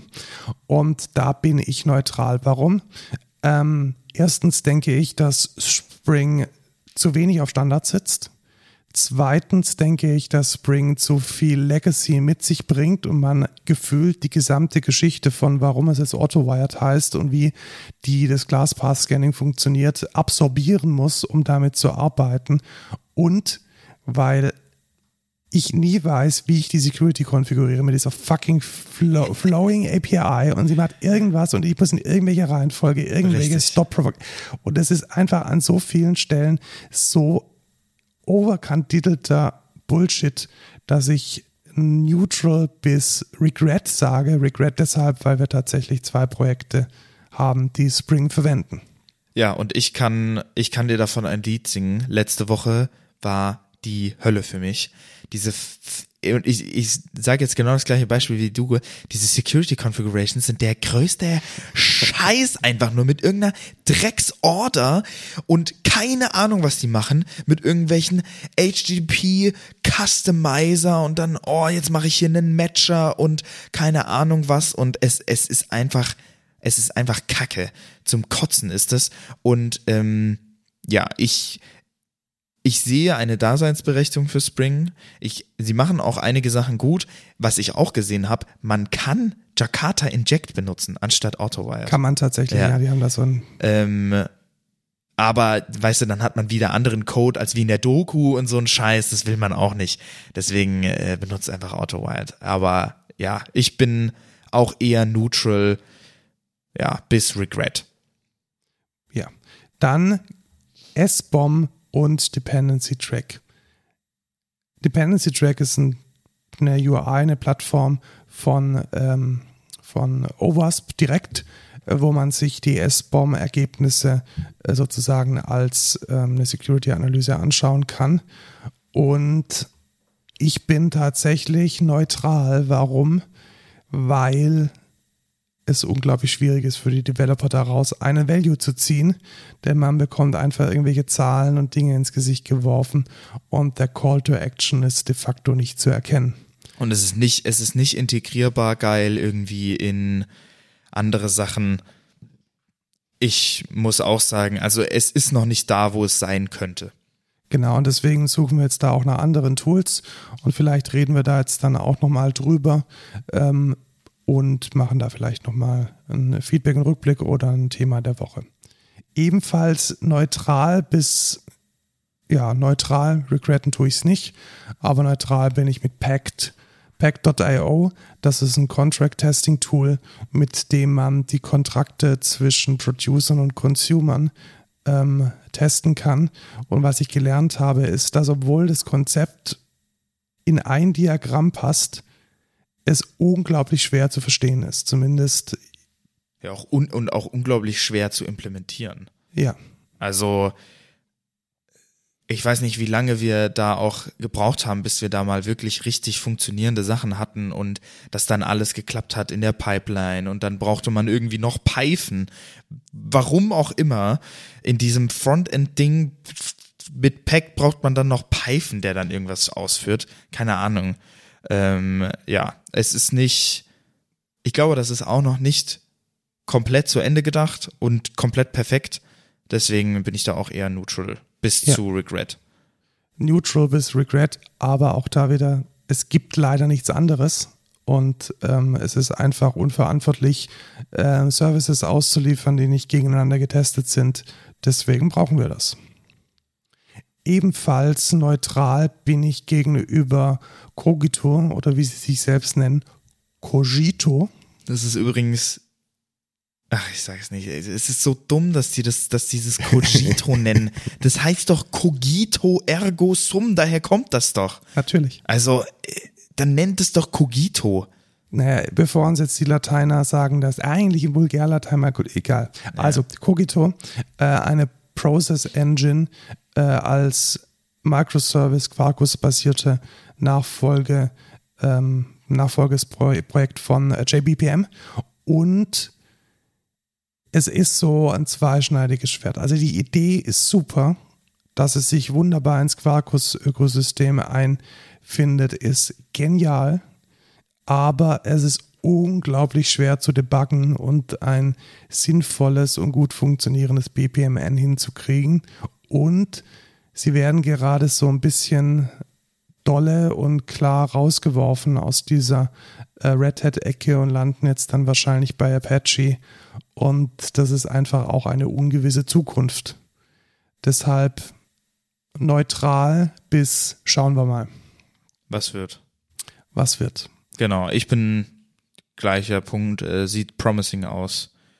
Genau, was wir jetzt nicht äh, besprechen werden, ist Camunda und Flowable, weil wir gesagt haben, wir wollen hier im Podcast nur Dinge besprechen, die weniger als 40.000 Euro pro Jahr für eine Firma äh, mittlerer Größe kosten und da liegen beide drüber. Deswegen machen wir jetzt weiter mit Selenium und da ein ganz klares Regret von meiner Seite. Wir hatten lange Zeit äh, UI-Tests, also Tests, die User Stories mit Selenium äh, ab ja, ausführen. Und das hat überhaupt nicht gut funktioniert. Sogar so schlecht funktioniert, dass wir die Tests wieder gestoppt haben und nicht weiter maintainen. Denn genau das war das Problem. Da bei kleinsten Veränderungen der UI die Tests anzupassen und zu verstehen, ist es jetzt ein Fehler im Test oder ein Fehler in der Funktionalität oder ist der Test noch richtig und beschreibt die richtige Funktionalität. Oder ist einfach nur das Environment von dem Weil das Environment anders ist und das Environment kaputt ist. Es ist ein unglaublich flimsiges, wackeliges Ding gewesen, das zudem auch noch unglaubliche Ressourcen frisst weil diese Firefox-Container und diese Chrome-Container halt irgendwie 1200 Gigabyte an Shit brauchen. Absolutes Regret. Ja, was ich noch dazu sagen möchte ist, ich glaube, das ist auch nicht unbedingt Selenium geschuldet. Ich glaube einfach, UI-Testen ist immer scheiße. Ja. Und ähm, ja, wenn ihr da eine bessere Möglichkeit findet, oder sagt, äh, ja, hier bei uns funktioniert das mega gut, dann würde mich das tatsächlich sehr interessieren. Also wir haben ja auch schon mal Cypress ein bisschen gespiked. Äh, wenn ihr da was habt, sehr gerne. Ähm, ich würde mal sagen, Selenium und UI-Tests generell Regret. Ja, es hat uns mehr Geld gekostet, als es uns gemacht hat. Definitiv. Dann kommt ein bisschen jetzt äh, hier DevOps Perspective und so rein. Äh, Grafana Prometheus ein Endorse mit einem Asterix, weil es ist eine Lernkurve. Dieses, das Konzept von Prometheus und Grafana zu bedienen mit den Dashboards, mit diesen Queries und so, das ist nicht leicht. Also das ist ein Monster, man kann unglaublich viel damit machen, aber ja, es ist eine Lernkurve einfach. Ich habe wirklich lange gebraucht, bis ich verstanden habe, okay, so ist das Konzept von Prometheus irgendwie mit Scraping und keine Ahnung was. Okay, wie mache ich dann mit Health Checks und so? Das braucht seine Zeit, bis man das richtig verstanden hat. Aber dann ist es schon, hat es auf jeden Fall eine Daseinsberechtigung. Also ich, ich verstehe, warum dieser Stack überall verwendet wird. Und ja, ich würde auch sagen, endorse definitiv. Dann Kubernetes und Docker Endorse. Müssen wir dazu irgendwas sagen? Ja, man kann halt darauf eingehen, wir waren auf Monolithen, wir waren auf Servern direkt ausgeliefert, Bare Metal mit irgendwelchen Clustering, Control Skripten, die dann den Java-Prozess gemanagt haben und ja, es kommt mit seinen eigenen Challenges, also die Lösung für alles ist es nicht. Das kann man auch sagen. Und es kommt auch mit dem Price Tag, keine Frage. Richtig. Und mit einem Overhead und mit äh, einer riesigen Lernkurve. Also Docker teilweise, Kubernetes auf jeden Fall. Das ist überhaupt nicht leicht. Und da braucht man eigentlich ein Team, was dann irgendwie die Sachen macht. Man braucht dann ein Training und so oder sehr lange, bis man da wirklich gut drin ist. Und ja, es ist trotzdem ein Endorse, es ist ein unglaublicher Value. Man kriegt Scaling fast out of the box, wenn man versteht, wie das System funktioniert. Und wenn die Services es können? Und wenn die Services können. Aber dann ist es wirklich sehr, sehr geil. Vor allem Continuous Delivery und so mit Zero Downtime Sachen. Das hat schon seine Daseinsberechtigung. Atlassian Stack das ist jetzt wieder mein Call als CTO. Ich bin da tatsächlich neutral. Warum? Ähm, würde es nichts kosten, würde ich sagen, das Beste, was es gibt. Es kommt aber mit einem gehörigen Price Tag. Es ist teuer. Man bezahlt da monatlich sehr viel. Es skaliert nicht gut. Also je größer man wird, umso teurer wird's. Und es hat meiner Meinung nach immer noch große Probleme mit der Performance, also mit der Request-Zeiten. Es wurde deutlich besser. Also früher war es tatsächlich so, dass vor allem das Wiki nicht wirklich gut funktioniert hat. Und ich, warum ich nicht sage endorse, sondern neutral, es hat einfach zu viele Altlasten. Also wenn ich das jetzt vergleiche mit, äh, mit einem äh, Notion, wo das Editieren komplett irgendwie leichtgewichtig und thin ist, bei Atlassian fühlt sich alles immer schwer an. Ja. Also sowohl Berechtigungen setzen, Workflows, das ist alles so ein Heavy Enterprise-Ding. Und ja, es lässt, es ist der Standard, es lässt uns Software entwickeln und wir machen damit unsere Prozesse und das denke ich auch relativ gut. Aber dass es jetzt eine uneingeschränkte Empfehlung ist, soweit will ich nicht gehen. Ja, gehe ich mit. ich bin kein so großer Fan.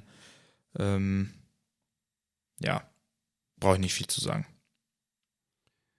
Ein Regret, bevor wir auf GitLab waren, waren wir auf Git. Git ist ein schlanker äh, Git-Manager und er kann einfach zu wenig. Richtig. Also ja, man kann damit halt nicht so viel machen. Das ist halt irgendeine UI und das funktioniert schon irgendwie. Aber ja, da irgendwie auf GitLab zu gehen, war auf jeden Fall der richtige. Also wahrscheinlich ist wahrscheinlich der Punkt besser, switching from Git zu GitLab, no regrets. Genau, no regrets und ja. äh, würde ich jederzeit wieder tun, weil einfach das Feature Set von Git zu klein war und dann auch nicht mehr zu unserer Company-Größe gepasst hat. Dann in Sachen Passwortmanager haben wir vieles ausprobiert tatsächlich. Ähm, wir waren früher, glaube ich, irgendwie nur auf KeyPass oder Schlüsselbund. Dann haben wir gesagt, okay, wir brauchen was, was im, in der Gruppe funktioniert, waren dann auf Passbold. Und das hat so semi-gut funktioniert. Das war halt immer irgendwie so diese Browser-Extension, kein Fat-Client und so. Das hat so semi-gut funktioniert.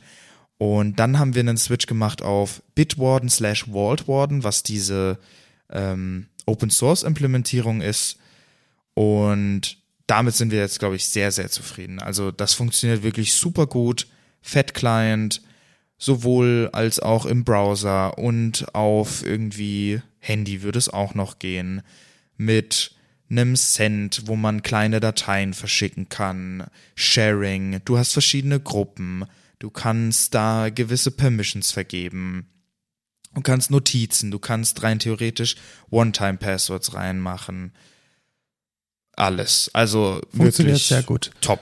Im Vergleich zu, im Vergleich zu One Password steht es immer noch ein bisschen hinten dran, dafür kostet es halt nichts und ist auch in der Gruppe sehr gut nutzbar. Für das Teilen von kleinen ähm, Secrets, gerade mal so ein Token oder so, das man jetzt nicht im Slack oder in der E-Mail haben möchte, benutzen wir Hamelic und sind damit zufrieden und endorsen es.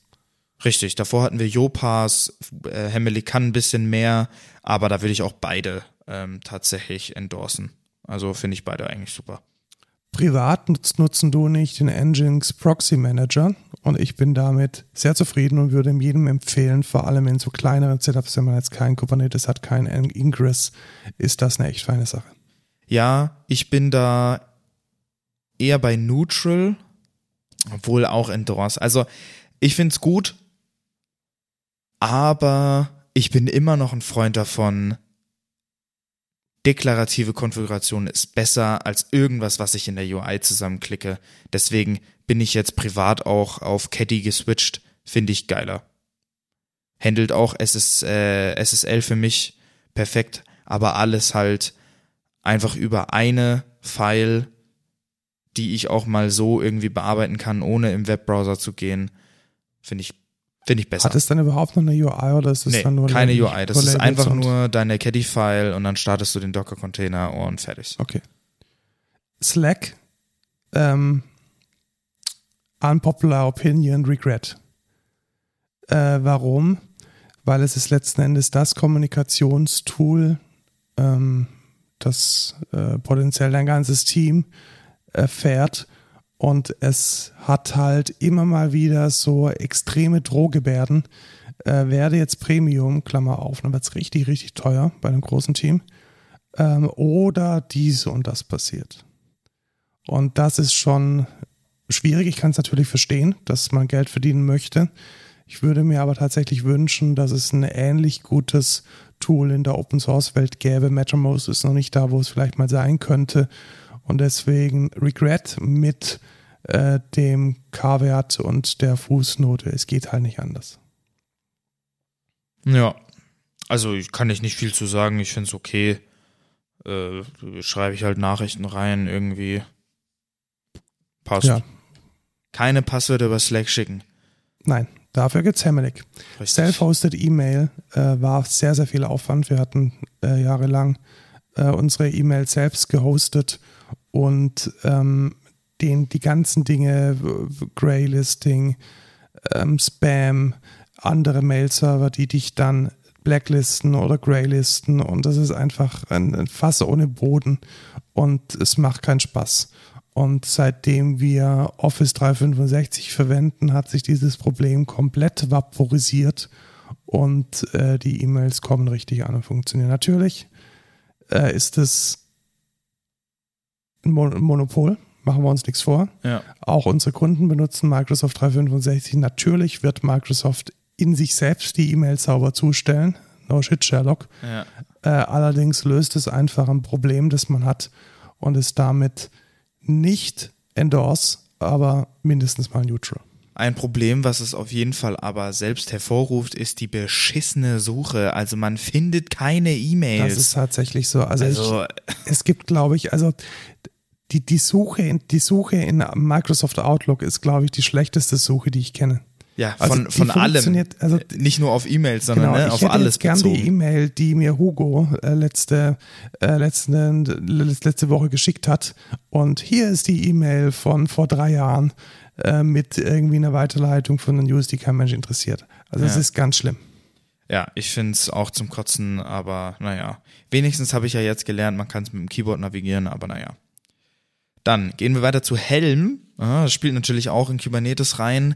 Wir haben am Anfang von, äh, von unserer Kubernetes Journey die äh, Manifest selber geschrieben und dann auch selber kubectl apply gemacht. Ich glaube auch ein wenig mit Customize hinten dran, aber das trägt einfach nicht. Und ich bin relativ zufrieden mit Helm. Es hat auch Shortcomings, das kann ich nicht, äh, nicht wegsagen und da bin ich auch teilweise ziemlich ähm, traurig drüber, wenn gewisse Sachen einfach nicht gut funktionieren oder Sachen nicht so funktionieren, wo ich mir so denke, so müssten die eigentlich funktionieren oder gewisse Konfigurationsmöglichkeiten, die es einfach nicht gibt.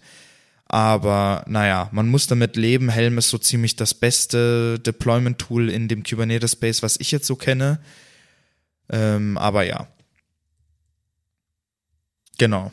Wie würdest du, gibt es eine Alternative? Also Nicht wirklich. Also es gibt Customize, das macht aber wirklich nur das Templating.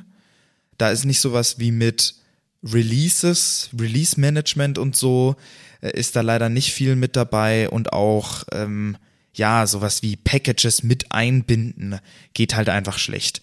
Es gibt tatsächlich eine Alternative, die ich vielleicht sogar im Code der Woche mit aufführe. Die habe ich auch in Awesome Stuff gepostet. Ich teaser mal kurz an. Die neue Programmier-Configuration Language von Apple.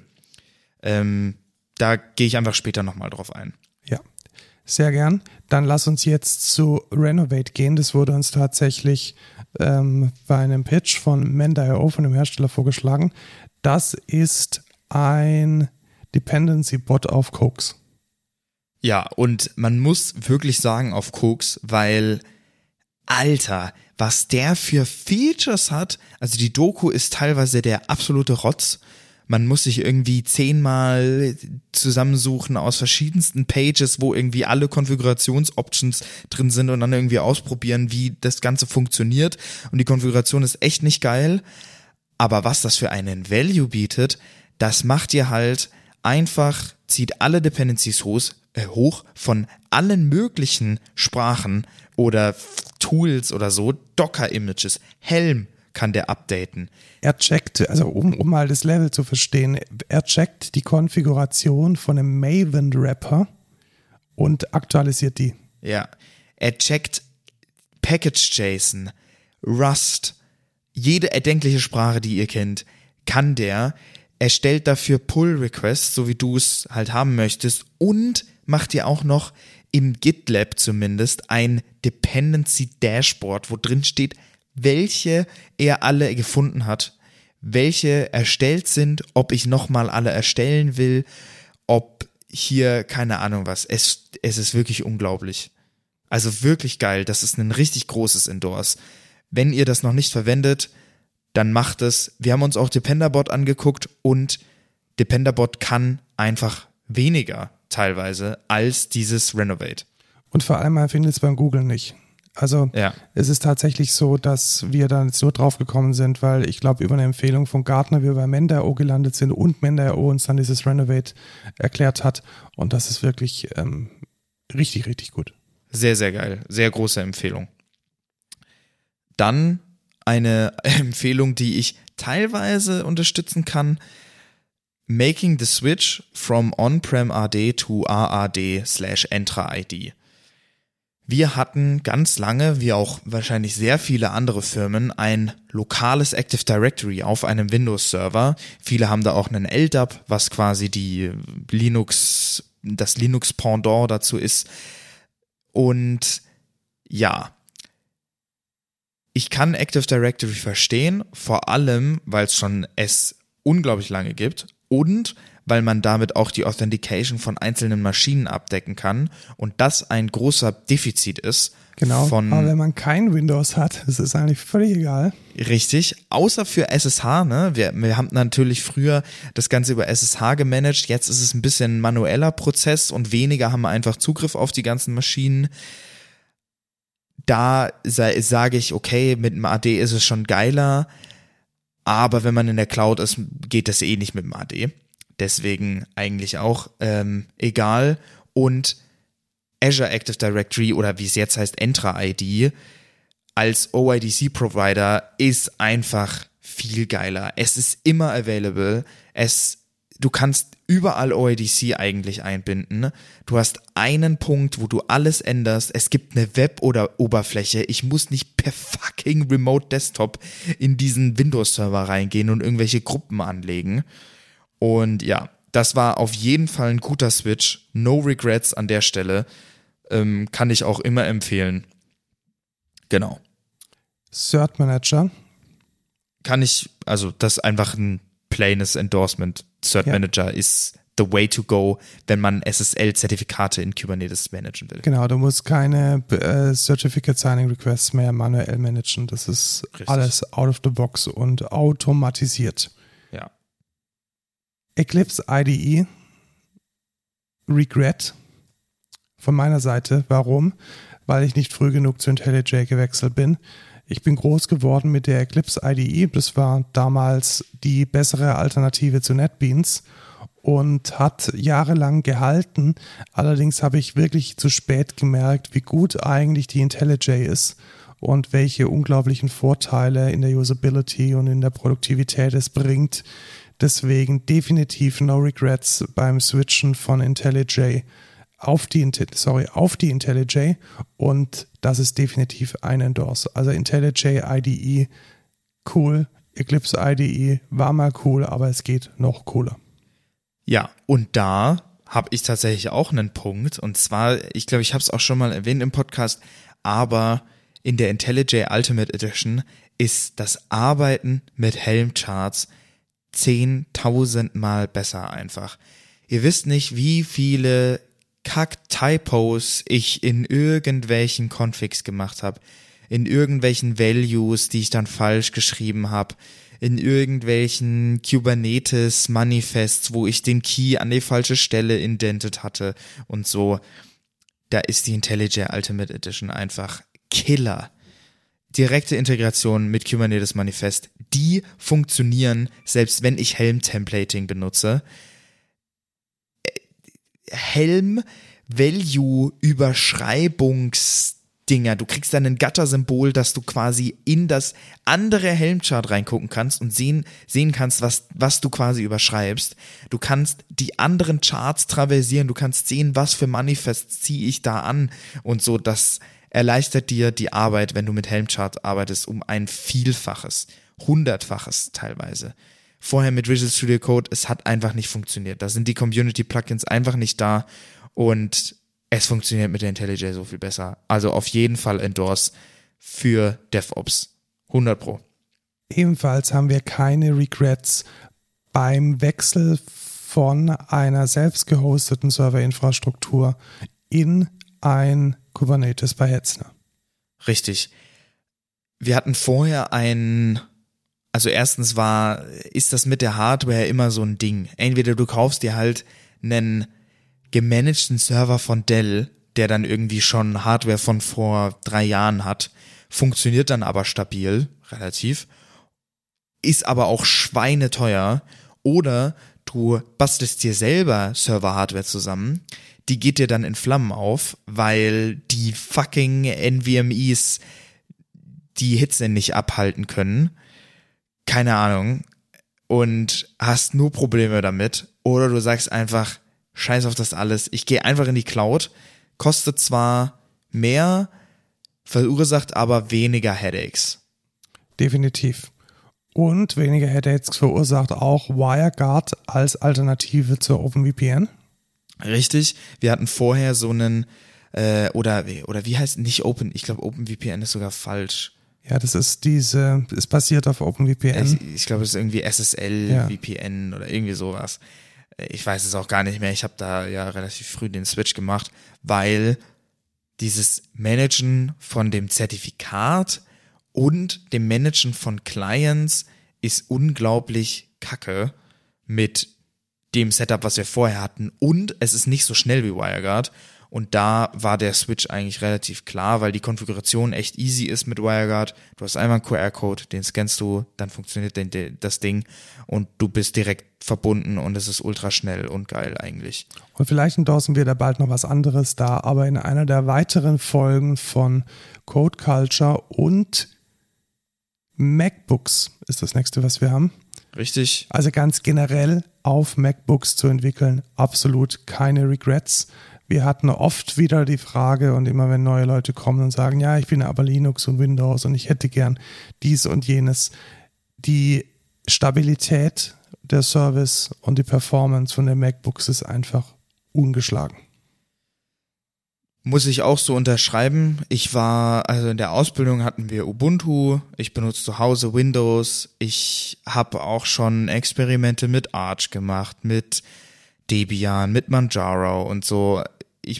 Und du warst früher auf Gentoo. Äh, ja. Also ich denke, wir können da auch aus Erfahrung sprechen. Wir sind keine Apple-Evangelisten seit Day One, sondern erst seit Day Two, sage ich mal. Und ich muss auch zugeben, macOS ist für mich die beste Plattform, auf der man entwickeln kann.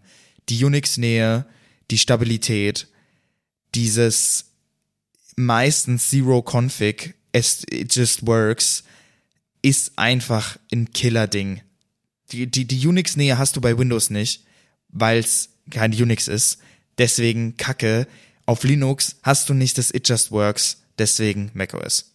Genau, und ich möchte da noch ergänzen, man hat halt, man ist halt doch angewiesen auf die äh, Enterprise-Tools, sprich auf Excel, auf Word, auf äh, Fat Client, Outlook. Richtig. Und das funktioniert unter macOS. Manche Leute sagen sogar besser als unter Windows, weil offensichtlich das Mac-Team von Microsoft vielleicht ein bisschen bessere UX kann und ein bisschen schöner entwickelt. Ähm, das ist definitiv ein ganz großes Plus, was einen dann auch nochmal gegenüber Linux abgrenzt. Ja, und funktioniert auf Linux halt so gut wie gar ja, nicht. Überhaupt nicht. Ja, auch, auch Teams ist teilweise echt wirklich kacke und Audio Driver und ein Second Screen. Macht mal Linux auf einem Laptop mit einem Second Screen und passt das fucking Scaling an. Es funktioniert auch einfach nicht. Es ist einfach kacke und deswegen, ja, bin ich auch macOS Verfechter. Da auch vielleicht als nächsten Punkt, äh, M1 war natürlich scary. Äh, wir waren uns alle nicht sicher, wie geil funktioniert das, aber mittlerweile, das Ding ist ein Biest. Das ist von der Akkulaufzeit her unschlagbar. Und mittlerweile gibt's eigentlich auch jedes Docker-Image auf ARM oder kann emuliert werden. Und die Dinger sind so powerful, dass das mega gut emuliert werden kann. Und wir hatten an dem, am Anfang viele Schwierigkeiten tatsächlich. Und auch so Angst, muss ich ganz ehrlich sagen. Auch ja. sowas wie, ey, was passiert jetzt und läuft noch alles so, wie es soll? Und können wir jetzt schon als Entwickler, die wir das brauchen und die Nähe zu x86 ist dann nicht mehr da. Aber Pustekuchen. Also es ist wirklich äh, jetzt inzwischen mit dem jetzigen Stand der Dinge ist es richtig, richtig gut. Und ich muss auch wirklich sagen, diese Entwicklerwelt hat sich äh, besser entwickelt, als es zum Beispiel die Audiowelt, wo M1 immer noch ein Ding ist. M1, M2, M3, die ARM-Architektur, aber unter den Entwicklern ist das letzten Endes ein Non-Issue. Ja. Äh, einen letzten, den wir vorhin übersprungen hatten, war noch äh, Haber als Ja, Docker Registry. Das ist auch ein Endorse. Das ist ein super Tool, super geiles Open Source Tool und ähm, ja, kann ich sehr empfehlen. War besser als GitLab äh, Registry haben wir evaluiert und ja, bei GitLab Registry ist es halt doof, dass die äh, Images immer an Repos gebunden sind und man kann die nicht so geil finden. Deswegen, ja, eher Harbor Registry ist ein Plus. Vor allem mit dem Trivi-Scanner, der dann auch nochmal die Images scannt. Sehr nice. Tolle Sache. Das war unser Rundown. Uns interessiert natürlich, wenn ihr alternativen Tipps und äh, weitere ähm, Ideen habt von Dingen, die wir vielleicht mal anschauen sollten. Oder wenn ihr vielleicht sogar auch eine andere Meinung zu unserem Endorse oder Regret habt. Wir kommen nun zum Code der Woche. Oder zu den mehreren. Codes der Woche, genau. Ich habe äh, zwei diesmal. Ich möchte jetzt einfach reinnehmen, vor allem weil ich es vorhin auch erwähnt hatte mit dem Helm. Und zwar gibt es eine neue Configuration Language von Apple, die nennt sich Pickle, äh, geschrieben PKL. Und das sieht sehr promising aus. Ich habe es noch nicht, also ich habe mir die Beispiele angeguckt und bin schon ein bisschen gehypt. Also ich weiß nicht, hast du es dir angeguckt? Ja, ich habe es mir angeschaut, also sogar äh, relativ intensiv. Ich bin ja so ein kleiner ähm, Compilerbauer und Sprachennerd. Es ist halt an der Stelle schön, weil es ähm, so die, du hast gerade vorhin XML als zu komplex beschrieben. Es wäre aber typesafe. JSON und YAML sind einfach, aber nicht typesafe und das ist halt jetzt das Beste aus beidem. Richtig. Du kannst halt dir einen Schema definieren, das dann implementieren, sowohl in der Pickle-Sprache als auch zum Beispiel in Go oder Java. Aber wo es wahrscheinlich am geilsten auch funktioniert, ist sogar, die haben nämlich ein eingebautes K8S-Modul für Pickle und das kann halt Validation auf einer, also für Kubernetes in einer tieferen Ebene machen als eine normale IDE-Integration, soweit ich das jetzt gesehen habe. Und das ist natürlich schon geil. Da siehst du halt irgendwie, wenn du dann Templating machst, wenn du irgendwie sagst, okay, das ist jetzt für Prod, das ist für Devil, siehst du anhand von der kompilierten Sprache, ey, das ist komplett falsch, was du hier dir zusammen templatest. Und das sieht man halt mit Helm und normalen YAMLs nicht. Und deswegen will ich das auf jeden Fall mal ausprobieren und mal gucken, ob das nicht vielleicht auch eine Möglichkeit wäre, ähm, Kubernetes nochmal ein bisschen geiler zu machen. Ich bin da sehr gespannt. Äh, Es bietet sich natürlich an, sowas auch als Konfigurationssprache für Microservices zu verwenden. Ja. Vielleicht wird es in einen der folgenden Quarkus-Versionen reinkommen. Ja, dann habe ich meinen zweiten und zwar habe ich nochmal den Window Manager gewechselt. Oh nein. Ich habe ja, ich, ich bin ja dann ein bisschen speziell und manage meine Windows gerne so, dass einfach alles Fullscreen ist, aber halt nicht Fullscreen, Fullscreen in macOS. Das ist zum Beispiel was, was ziemlich kacke ist. Window Management unter macOS ist die reinste Hölle und man will Applications auch nicht im Fullscreen haben. Deswegen habe ich einen Window Manager, der mir alles quasi als Stack macht und direkt einfach alle Anwendungen groß zieht. Mit dem kann ich dann aber zum Beispiel auch die Windows von Screen zu Screen moven, ohne dass ich die Maus benutzen muss. Und das ist halt schon einfach geil. Da habe ich vorher mal Amethyst benutzt und das ging so ganz okay. Aber Yabai funktioniert einfach besser, ist besser maintained und hat mehr Stars auf GitHub und deswegen habe ich das einfach genommen quasi.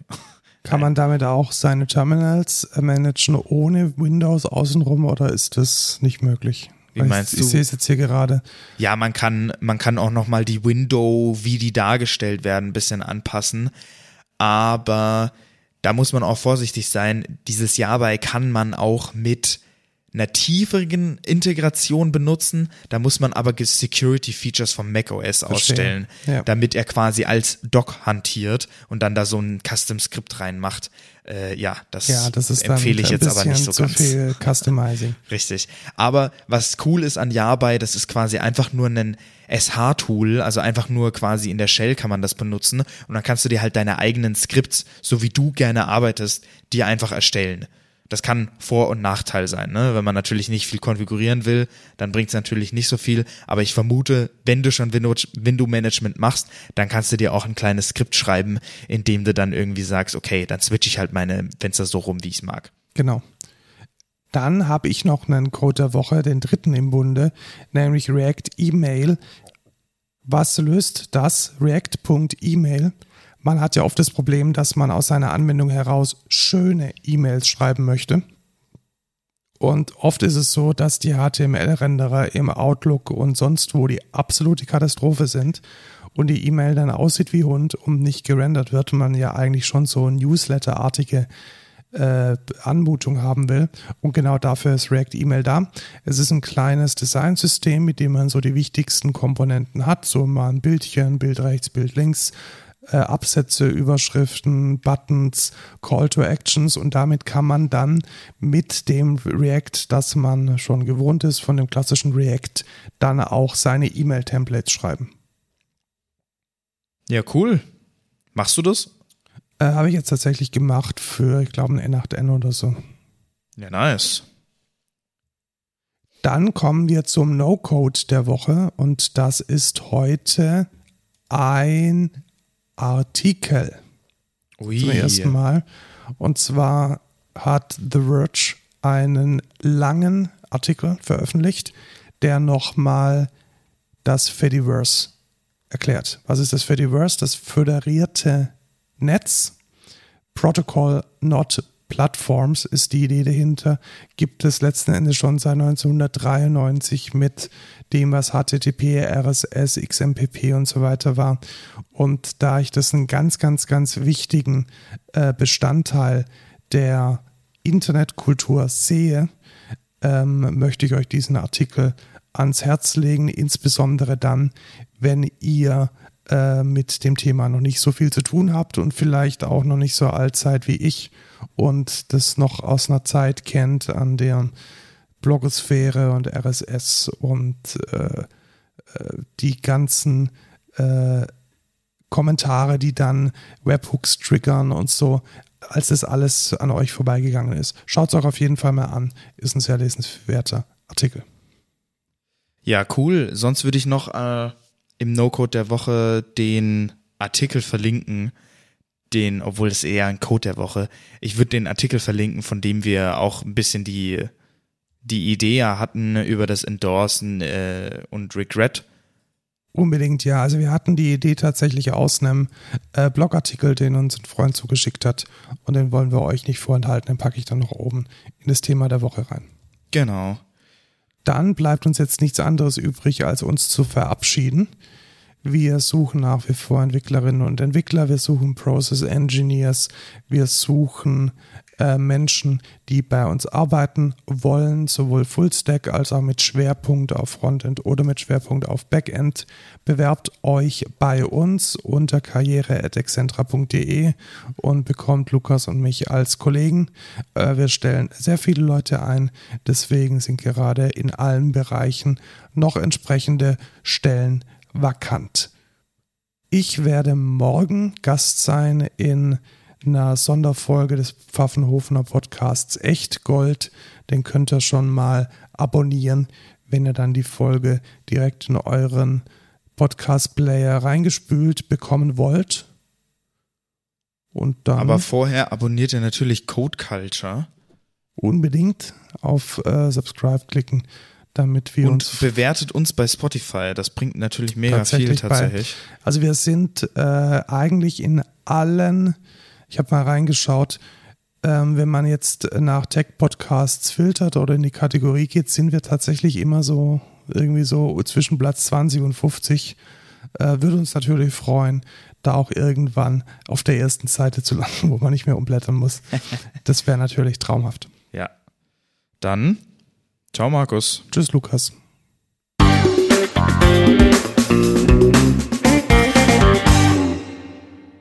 Tja, und hätte ich jetzt die Robenrosinen gemacht, könnten wir jetzt Apfelcrumble essen. Stimmt, du hast sie nicht vorbereitet. Damn. Ei, ei, ei, ei, ei.